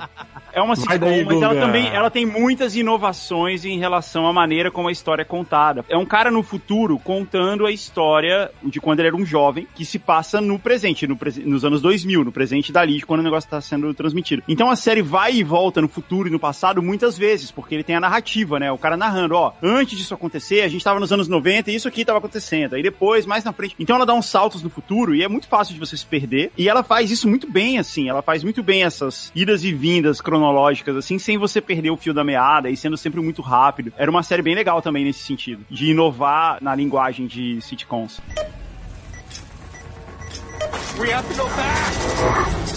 House, tem que falar de House. Eu nunca vi House. Eu vi três episódios, eram todos iguais, eu achei que eu tava maluco. Então, Eu tava pronto Falei, pra ver caramba, eu House. tô vendo os mesmos Eu- episódios eu- três vezes? Durante uma época, eu, eu falei assim, eu estou pronto pra ver House, porque todo mundo só fala de House, Dr. House, Dr. House é foda, o cara chega, o cara tá morrendo, o cara vai lá e tira o negócio da tomada, enfia no... no É peito do sempre cara. isso. Pá, o Ele- cara... É sempre. Era lupus, era sempre Não, lupus. nunca era lupus. Nunca era lupus. Não, sempre começava sendo lupus. O lupus é a virose do House. Sempre é lupus, aí não é lupus. Tem um episódio que é lupus, que eles falam É, assim, "Pô, é. finalmente é lupus. A estrutura da série era, o episódio era meio fechado, né? Chegava alguém com um problema no hospital, e aí o House ia lá e tentava descobrir, fazia um monte de exame, aí não descobria, aí ele, ah, eu tenho uma ideia. Ele entrava no quarto, trancava o quarto, botava a bengala e metia o dedo na tomada, morria, descobria só como é que curava o cara, e ressuscitavam ele, e ele via e ressuscitava o cara. Era meio essa estrutura todo episódio. Só que tinha um drama que acompanhava, eh, que ia crescendo conforme a série ia passando, entre ele e os outros médicos, né? Não, e ele sentia dores, tomava drogas. É, exato, que era o drama paralelo que na verdade era a história mesmo, né? Que aí só acompanhando você sabia, porque tinha as dores, os problemas dele, de, o abuso de drogas, de substâncias, tinha a relação dele com os outros médicos, que era meio zoada pelo que eu entendi, no pouco que eu vi. E os médicos, os doutores lá, os enfermeiros e os, e os- enfim, os médicos mesmo, eles invadiam o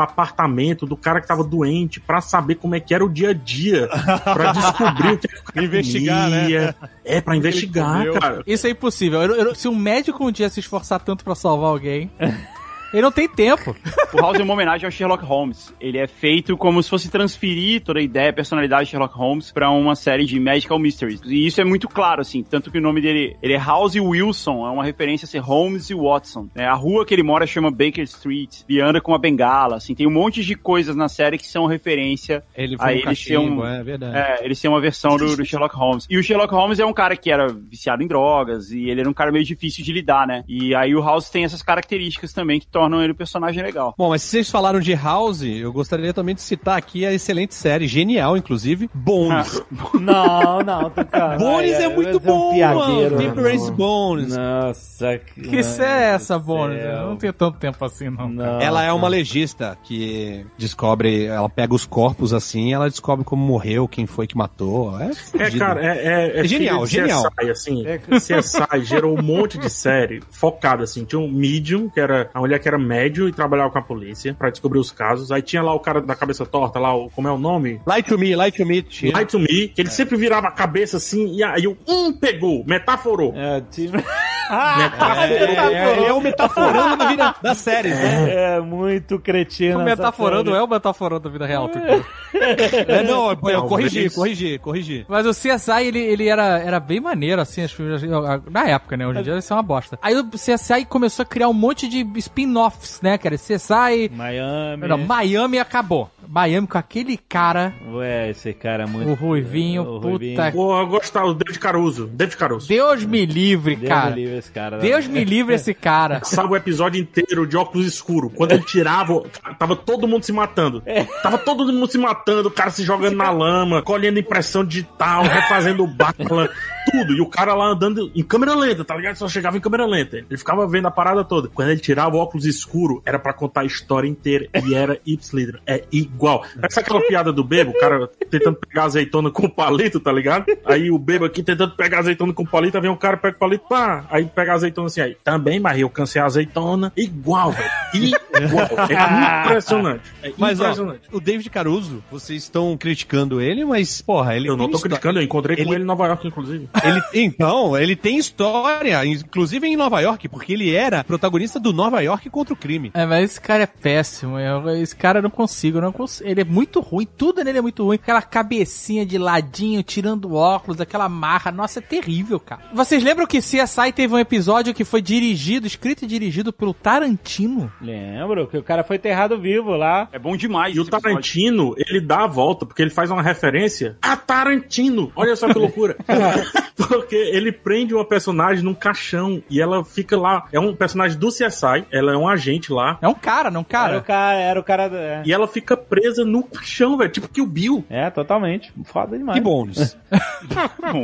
O Tucano gosta lá da irmã da Zoe de Chanel, a Emily de Chanel. Caraca, que isso? Exposed no Tucano? Eu gosto. Você gosta, você gosta, Tucano. Deixa eu ver o nariz conheço, dela eu pra sei ver se- qual é a tua- Eu vou ver, deixa eu procurar uma foto pelo nariz, eu sei Não, se ele o gosta ou não. Tucano gosta. Eu prefiro o, o clone delas, que é a Katy Perry. É, parecido também. Todo mundo confunde. É, não, inclusive o último clipe da Katy Perry é os, os alienígenas chegando no- na Terra pra sequestrar a Katy Perry e sequestram a, Zoe, do é a Zoe Chanel. de Chanel. Exato. E ela falando que não é a Katy Perry. É, que Katy Perry não tem franja. É isso que é Ah. parado. Tô vendo o nariz aqui da Emily de Chanel. Configura. Tem um padrão. O algoritmo sabe. o rapaz. Tucano é muito previsível.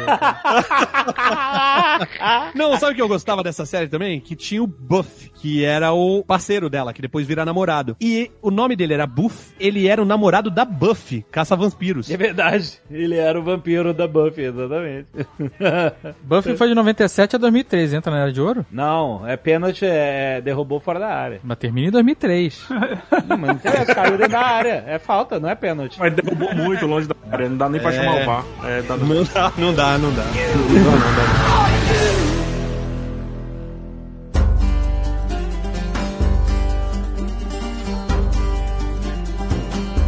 Gente, Firefly, alguém viu? Não, não, Firefly faz, não, não, é não, não. Firefly, eu não, sei, eu não, não. vi. Mas é Então, que é nem- uma religião isso, cara. Eu assisti Não, Firefly. não. Ah, Vai começar tudo de novo, Tucano. Lá vem eles. Ah, ó. lá vem os dois. O Nathan Fillion é tipo um- uma entidade divina na Terra, cara. Tem uma religião toda da parada. Então vamos, One Tree Quem? Hill, vai. One Tree Quem, Hill. quem tem uma religião toda? Nathan Fillion. Six Feet Under. Cara, ó, galera do Firefly, eu falei, ninguém quis comentar. Eu assisti Firefly, eu acho ok. Eu acho legal, parece Star Trek. É bom. É Vou pesquisar aqui que tem uma. Bem feitinho. A premissa é legal ser uma, um western espacial. Eu, eu, Eu ia achei falar- divertido. Eu ia falar de Star Wars, né? Leftovers, mas é 2014. The É, Leftovers. Leftovers não pode. É, Leftovers é uma das maiores séries da história da série. A gente fala em outro, né? cara? era É a muito- primeira temporada, depois acaba. Eu achei uma aqui de 2000 que eu assistia. Era de ouro. 2000, ah. Foreign Foreigner. Teve só duas temporadas. Ah. Dark Angel, com a Jessica Agora Alba. sabia previsível. Caraca, cara, eu tomei outro previsível. era a época que todo mundo era apaixonado pela Jessica Alba. Ela era courrier, cara, e herói. Era muito ruim. Era do James Cameron. Produção do James Cameron, não era? Não Eu acreditei no James Cameron, eu acreditei na Jessica Alba. Ah, ah, ela era, tinha um soro de super soldado também, né? É, Ela tipo tinha, isso. Tinha um super poder. Eu botava pra gravar, era domingo. Eu gravava Futurama, Simpsons e Dark Angel. Eu Assistia depois quando chegava em casa. Gente, Naruto é de 2002. Não, vai... Não. não, ah, não, não. Aí. Não, é. Não. Two and a Half Não. Men é de, de 2003. Two and a Half Men conta, hein? É, eu acho. Quem da Huffman conta, é verdade. E. Todo mundo odeia Big o Ben, Chris também conta. E Big Ben Ferry é 2007. Big Ben. É, ele conta um pouquinho ainda. É, é o finalzinho. É. Chuck, Eu- aquela Chuck. Não, não, eu- gente, vocês estão na raspa agora. Shark. Freaks and Geeks. Freaks and Geeks conta também, hein? Qual que é o nome daquele que eternizou o Bromance? Que era o cara do Star Trek? O, Scrubs. o- Não! Trump tinha promessa, Trump tinha. Não, não, não, não. Qual é o nome do Capitão Kirk, o, o ator? O, o William Shatner? William Shatner. Isso, ele fazia um, um advogado. Boston Legal, é legal. É, Boston Legal. Boston Legal. Caraca, gente, vocês estão malucos. cara. Essa série foi que eternizou o Bromance, que popularizou o Bromance. Ah, olha aí. Boston Legal, ela é- tem os episódios que são legais, mas ela, ela é muito louca, assim. Ela parece Zorra Total em muitos momentos, Ah, Parece mesmo. não é? Mas qual era da Zorra Total? A era de ouro, bronze ou prata? Gente, Roma é de 2005. Roma! Roma, Roma, agora tu falou. Realmente. Ah, Agora tu falou. Porra, HBO. HBO é mestre, cara. É, Roma foi do caralho. Cara, era Roma o foi cancelada. Lúcius Vorinos Porra, cara. e Titus Pulo. Isso, Tito Pulo. É, tá Caraca. disponível. Bom, Roma foi cancelada não por conta de audiência, mas porque ela era tão cara que não, não, não dava Foi vencimento. cancelada? Não, mas não foi cancelada. Ela Tipo, teve duas temporadas. Eles contaram a história que dava ali daquela época. De Porque teve duas temporadas. A segunda já não é tão boa. A primeira é muito melhor. É, porra. Mas é porque eles sempre terminavam terminando de verdade, pô. Mas foi cancelada sim, porque ela ia ter uma terceira temporada. E aí O cancelaram. Tito- Assim, gente, ó, a gente tá O Tito- produzindo inclusive moeda. Não faz sentido mais a gente continuar com essa série. O Tito Pulo, inclusive, é o pai do filho da Cleópatra, não é? Segunda série, sim. O Júlio César não sabe disso até hoje. Morreu sem saber. Esse cara tá em toda a série da HBO. Ele e o Brutus, né? O que fala o Brutus também tá no Game of Thrones, né? Gente, tem uma série aqui que é de 2000, Era de Ouro. Hum. Tem 40 temporadas.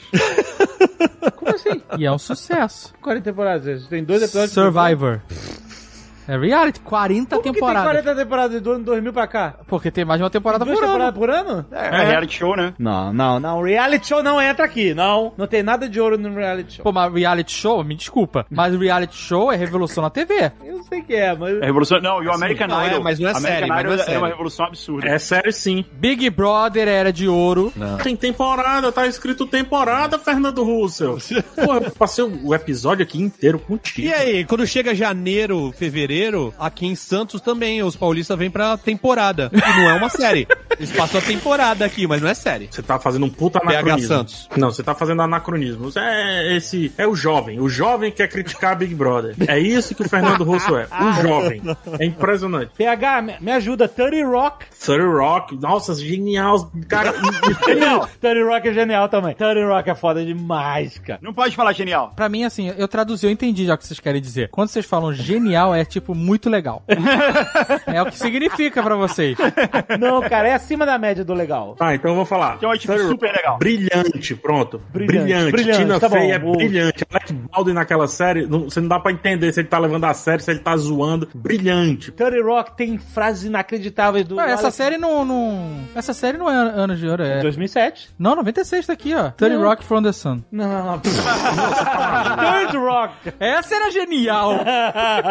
Third Rock from the Sun é legal. É genial. Cara, não, não, não, isso não, é dos anos 90, eu sei que é. É uma família de aliens morando na Terra. É o John Lightgood. Ele é Não, excelente. Ele fazia a série do Pé Grande, lembra? Mas não entra nesse episódio. Eu não acredito que vocês estão fazendo isso quando a gente tentou falar de 30 Rock, não. Ele fez um ótimo Churchill. No The Crown. Então vamos falar de Gilmore Girls. Pô, Gilmore Girls é legal. Tem É um valor. 2000, é 2000. Eu assistia no SBT. Tá ligado que Third Rock tinha o Joseph Gordon-Levitt? Sim, criança, é isso aí. Na série, não é? É, eu acompanhei desde a época. O Joseph Gordon-Levitt, ele tem em todo canto. Existe uma teoria disso. só- Não é possível que não tenha. Em todo canto ele tá. Quadrinho, ele tá. Série TV, ele tá. Filme de homens musculosos, ele tá. Tá em todo canto. E ele é o Bruce Willis, né? Ele é o Bruce Willis no- jovem. Ele é o Bruce Willis novo, exatamente. Lá no Looper, né? Nossa, eu nem me lembro. É impressionante, é muito parecido. errado.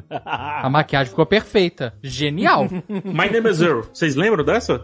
Essa eu não vi, não. Vocês não lembram de My Name is Earl? Ah, isso é o quê? Série de coisa de americano, né? Não, não é... Não é Toda, é... toda essa série é coisa de americana, a gente pode falar de A Grande Família.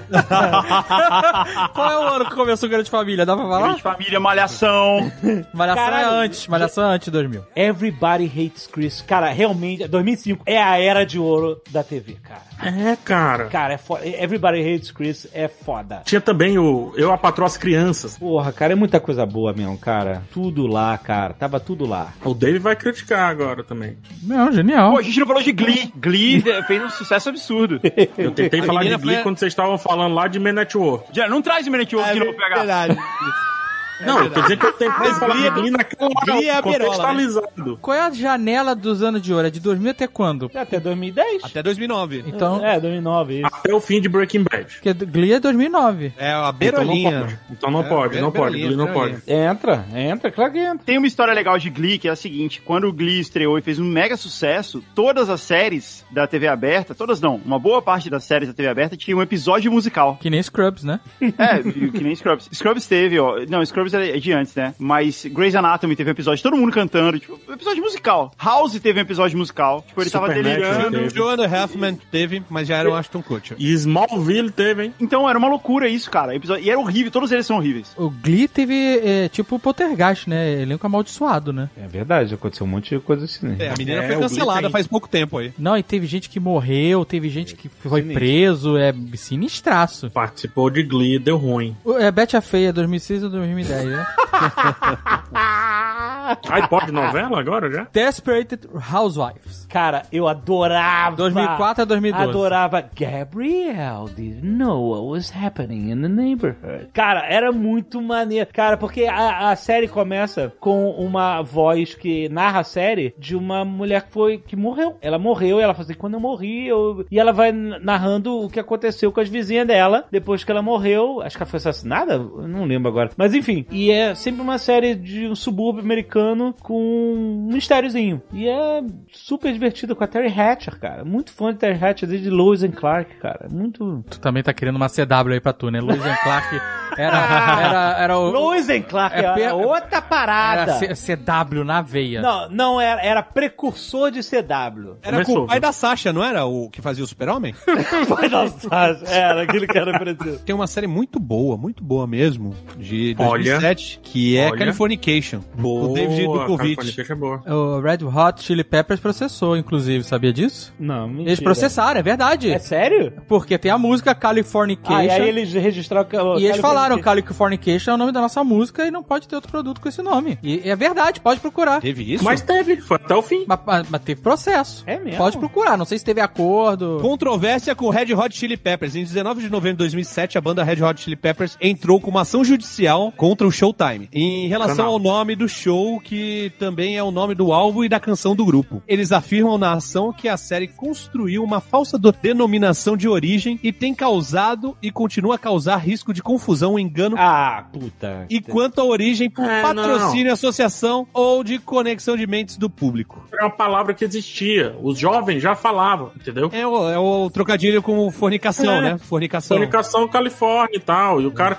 A série era isso, ó. O cara ah, ficava triste que tava longe da filha, ia se ajeitando com a filha, usava droga, transava. Aí voltava. Aí ficava nesse ciclo, sem fim. Mas transava o pessoal nessa série, vou te falar, viu? Os caras acham que fizeram o trocadilho do século, Californication, e aí vai processar os Eles outros. fizeram um álbum e fizeram uma música com o Então, nome. mas aí eles são donos do trocadilho? Não Eu são. não sei, cara. Não, e eles perderam, porque se o processo foi em 2007, a série continuou o Californication até o fim. Mas se teve acordo, não perderam. Se teve acordo, eles ganharam. Tem que entender como é que foi que resolvido. Mas você acha Ah, que a mano, série pegou não ia um, abrir ro- um mão? royaltyzinho, né? Eu acho uma parada do Red Hot Chili Peppers, que eles têm muita segurança. assim. Não, Ah, eu gosto do Red Hot. Porque o cara usa bigode. Antes do bigode ser cool, porque agora tá cool, Isso é verdade, é verdade. né? Mas Ele o cara manteve. tá com um bigode, amigo.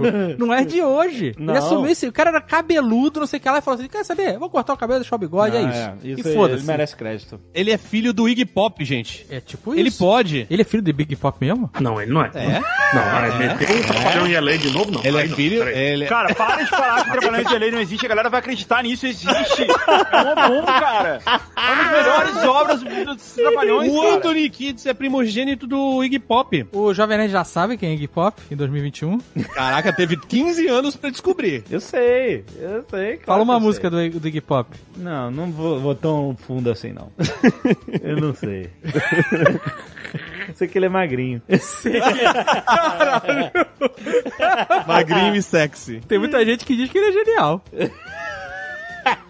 Eu tenho uma reivindicação aqui. Na verdade, eu tenho uma procuração de milhares de pessoas. O pessoal tá esperando o Nerdcast de Sons of Anarchy. Mas eu já desisti até, porque já acabou, já faz há alguns anos, talvez uma década. Mas então, pra ter Nerdcast sobre alguma série específica, a gente precisa ter um core pra gravar. Uhum. O que significa que pelo menos eu e o Alexandre temos que ter assistido a série, que isso configura core. Então eu sei, por isso que eu desisti já.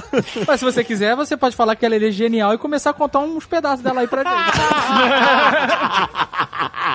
Eu diria mais, Aí ela fica eu é e tu, Hamlet. cara. Não, dois motociclistas, a gente fica aqui. Olha aí, Sons of Anarchy é Hamlet sobre rodas, cara. Isso é genial. We have to go back. Cara, deixa eu falar de duas séries aqui. Duas séries que eu duvido que vocês gostariam de falar, mas eu vou trazer. Uma, Smallville, que acabou, mas não, Não, acabou não, até não, hoje. não, não, não, não, não, não, não, não. Fabiabu não está aqui. Eu descrevo o tempo inteiro, eu não posso Ah. falar do Superman. Eu vou falar, eu vou. Deixa o menino falar. Vou falar. Não sei que influenciou tantas séries da CW, por exemplo. E- Exato! Peraí! peraí, Você tá falando aí do na- um negócio aí, pô? Essa série é a semente do apocalipse chamado CW. Então, mas só que. hum, A gente tá falando de influência ou não tá falando de influência?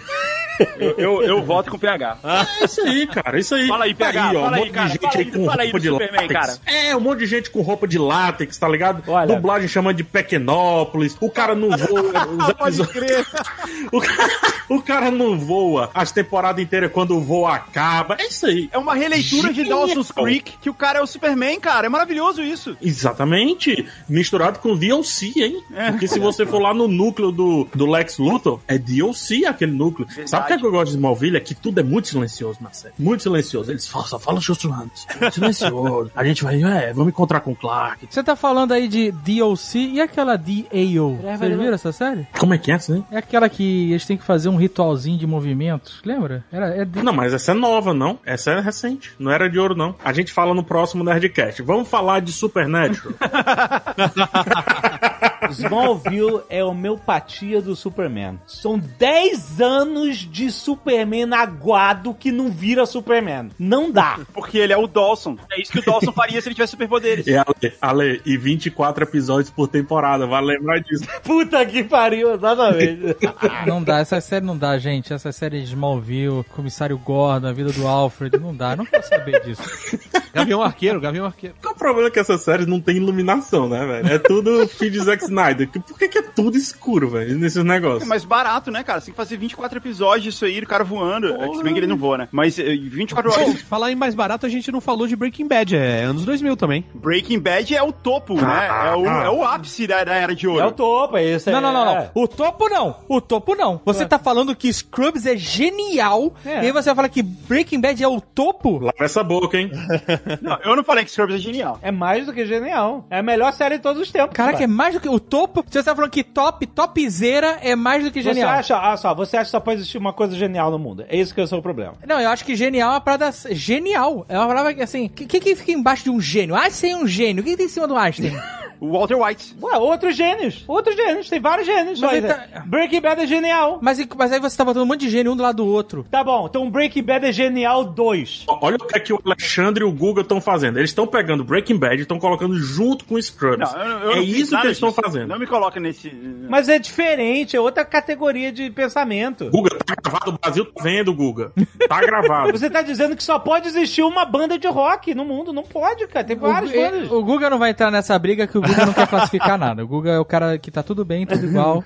E, e É, é. todos somos felizes. Não tem um ranking. Você não pode. Você não pode Tem- ranking. tem- você não claro pode que tem. ranking. ranking, tem Você não ranking, pode, sim. você não pode Ó, ranquear. né? Agora, eu que reivindico. ranking, tem parada. ranking, Eu que sim. reivindico. Sabe por que, que tem ranking? Porque a gente pode falar que as séries da CW são uma merda. Então tem ranking. Ah. Eu reivindico aqui uma parada. Alexandre e Guga Mafra tem que passar no mínimo 10 minutos descrevendo o episódio da mosca de The Walking Dead. É, esse é um episódio barato, né? Da música. Mas esse- eu acho esse episódio. Não, muito mas bom, descreve cara. que nem o do Man Network lá. Descreve aí agora! Cara, o Alexandre é meu amigo, cara. O cara é o Hurley pra mim. Ele pediu pra descrever Scrubs. Eu vou descrever Scrubs, cara. Se ele pedir qualquer coisa, eu vou fazer. Pede mais coisa aí, Alexandre. Que outras séries quer que eu descreva? Grey's Anatomy.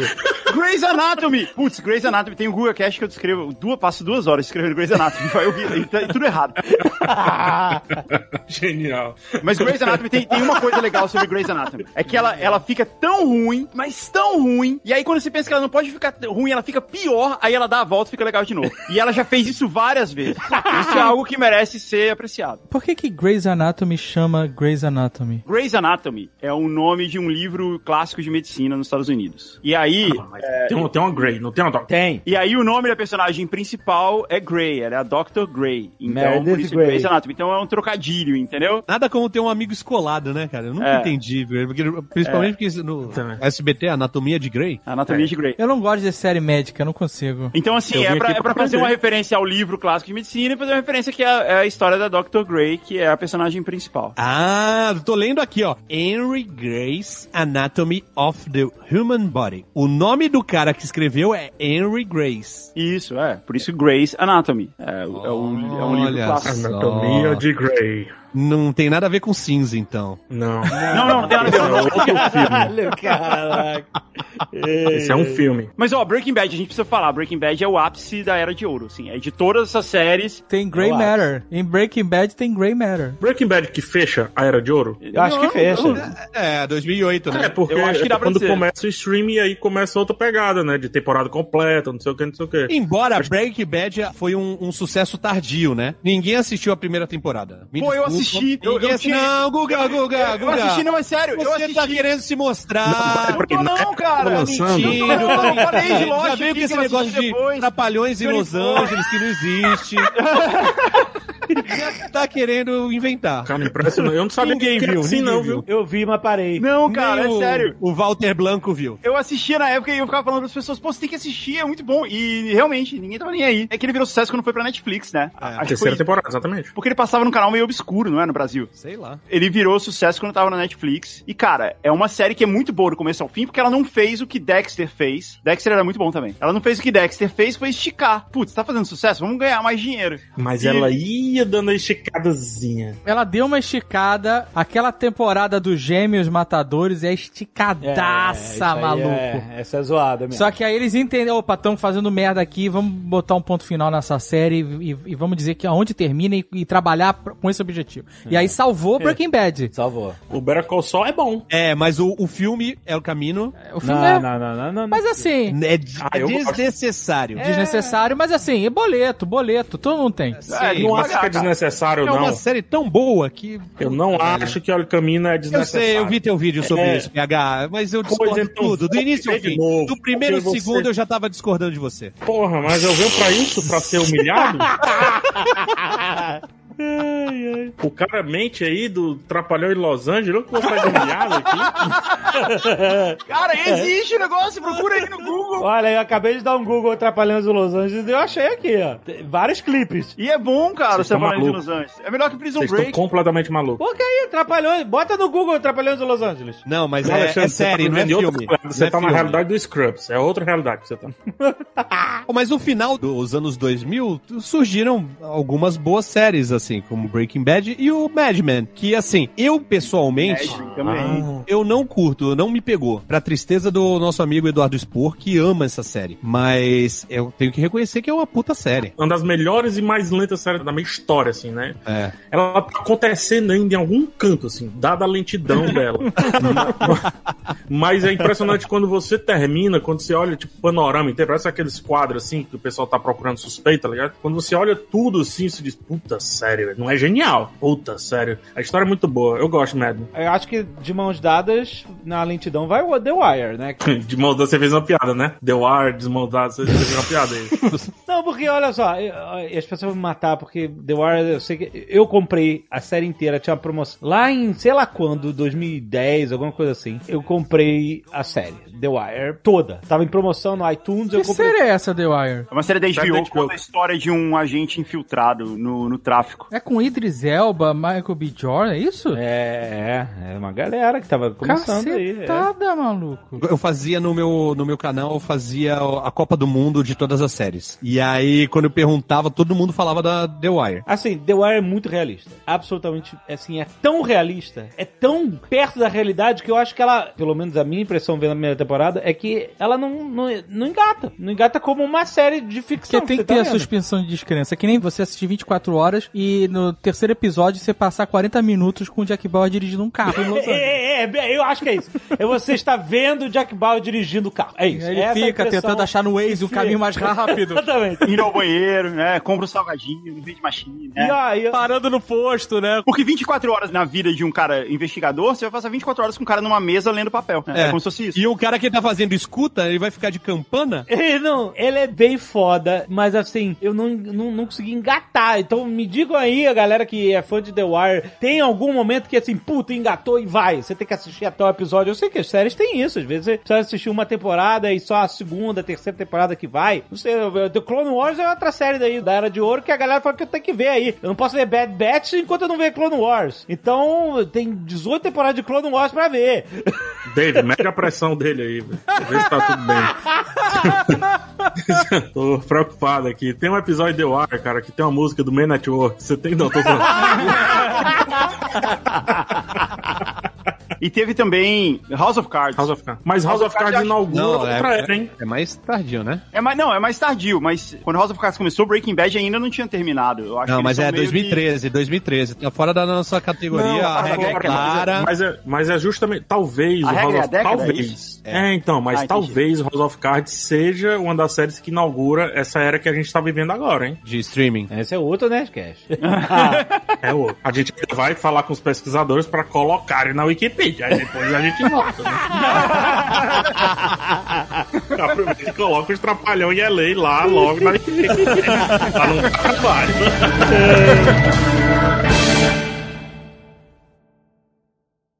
Este Nerdcast foi editado por Radiofobia, podcast e multimídia.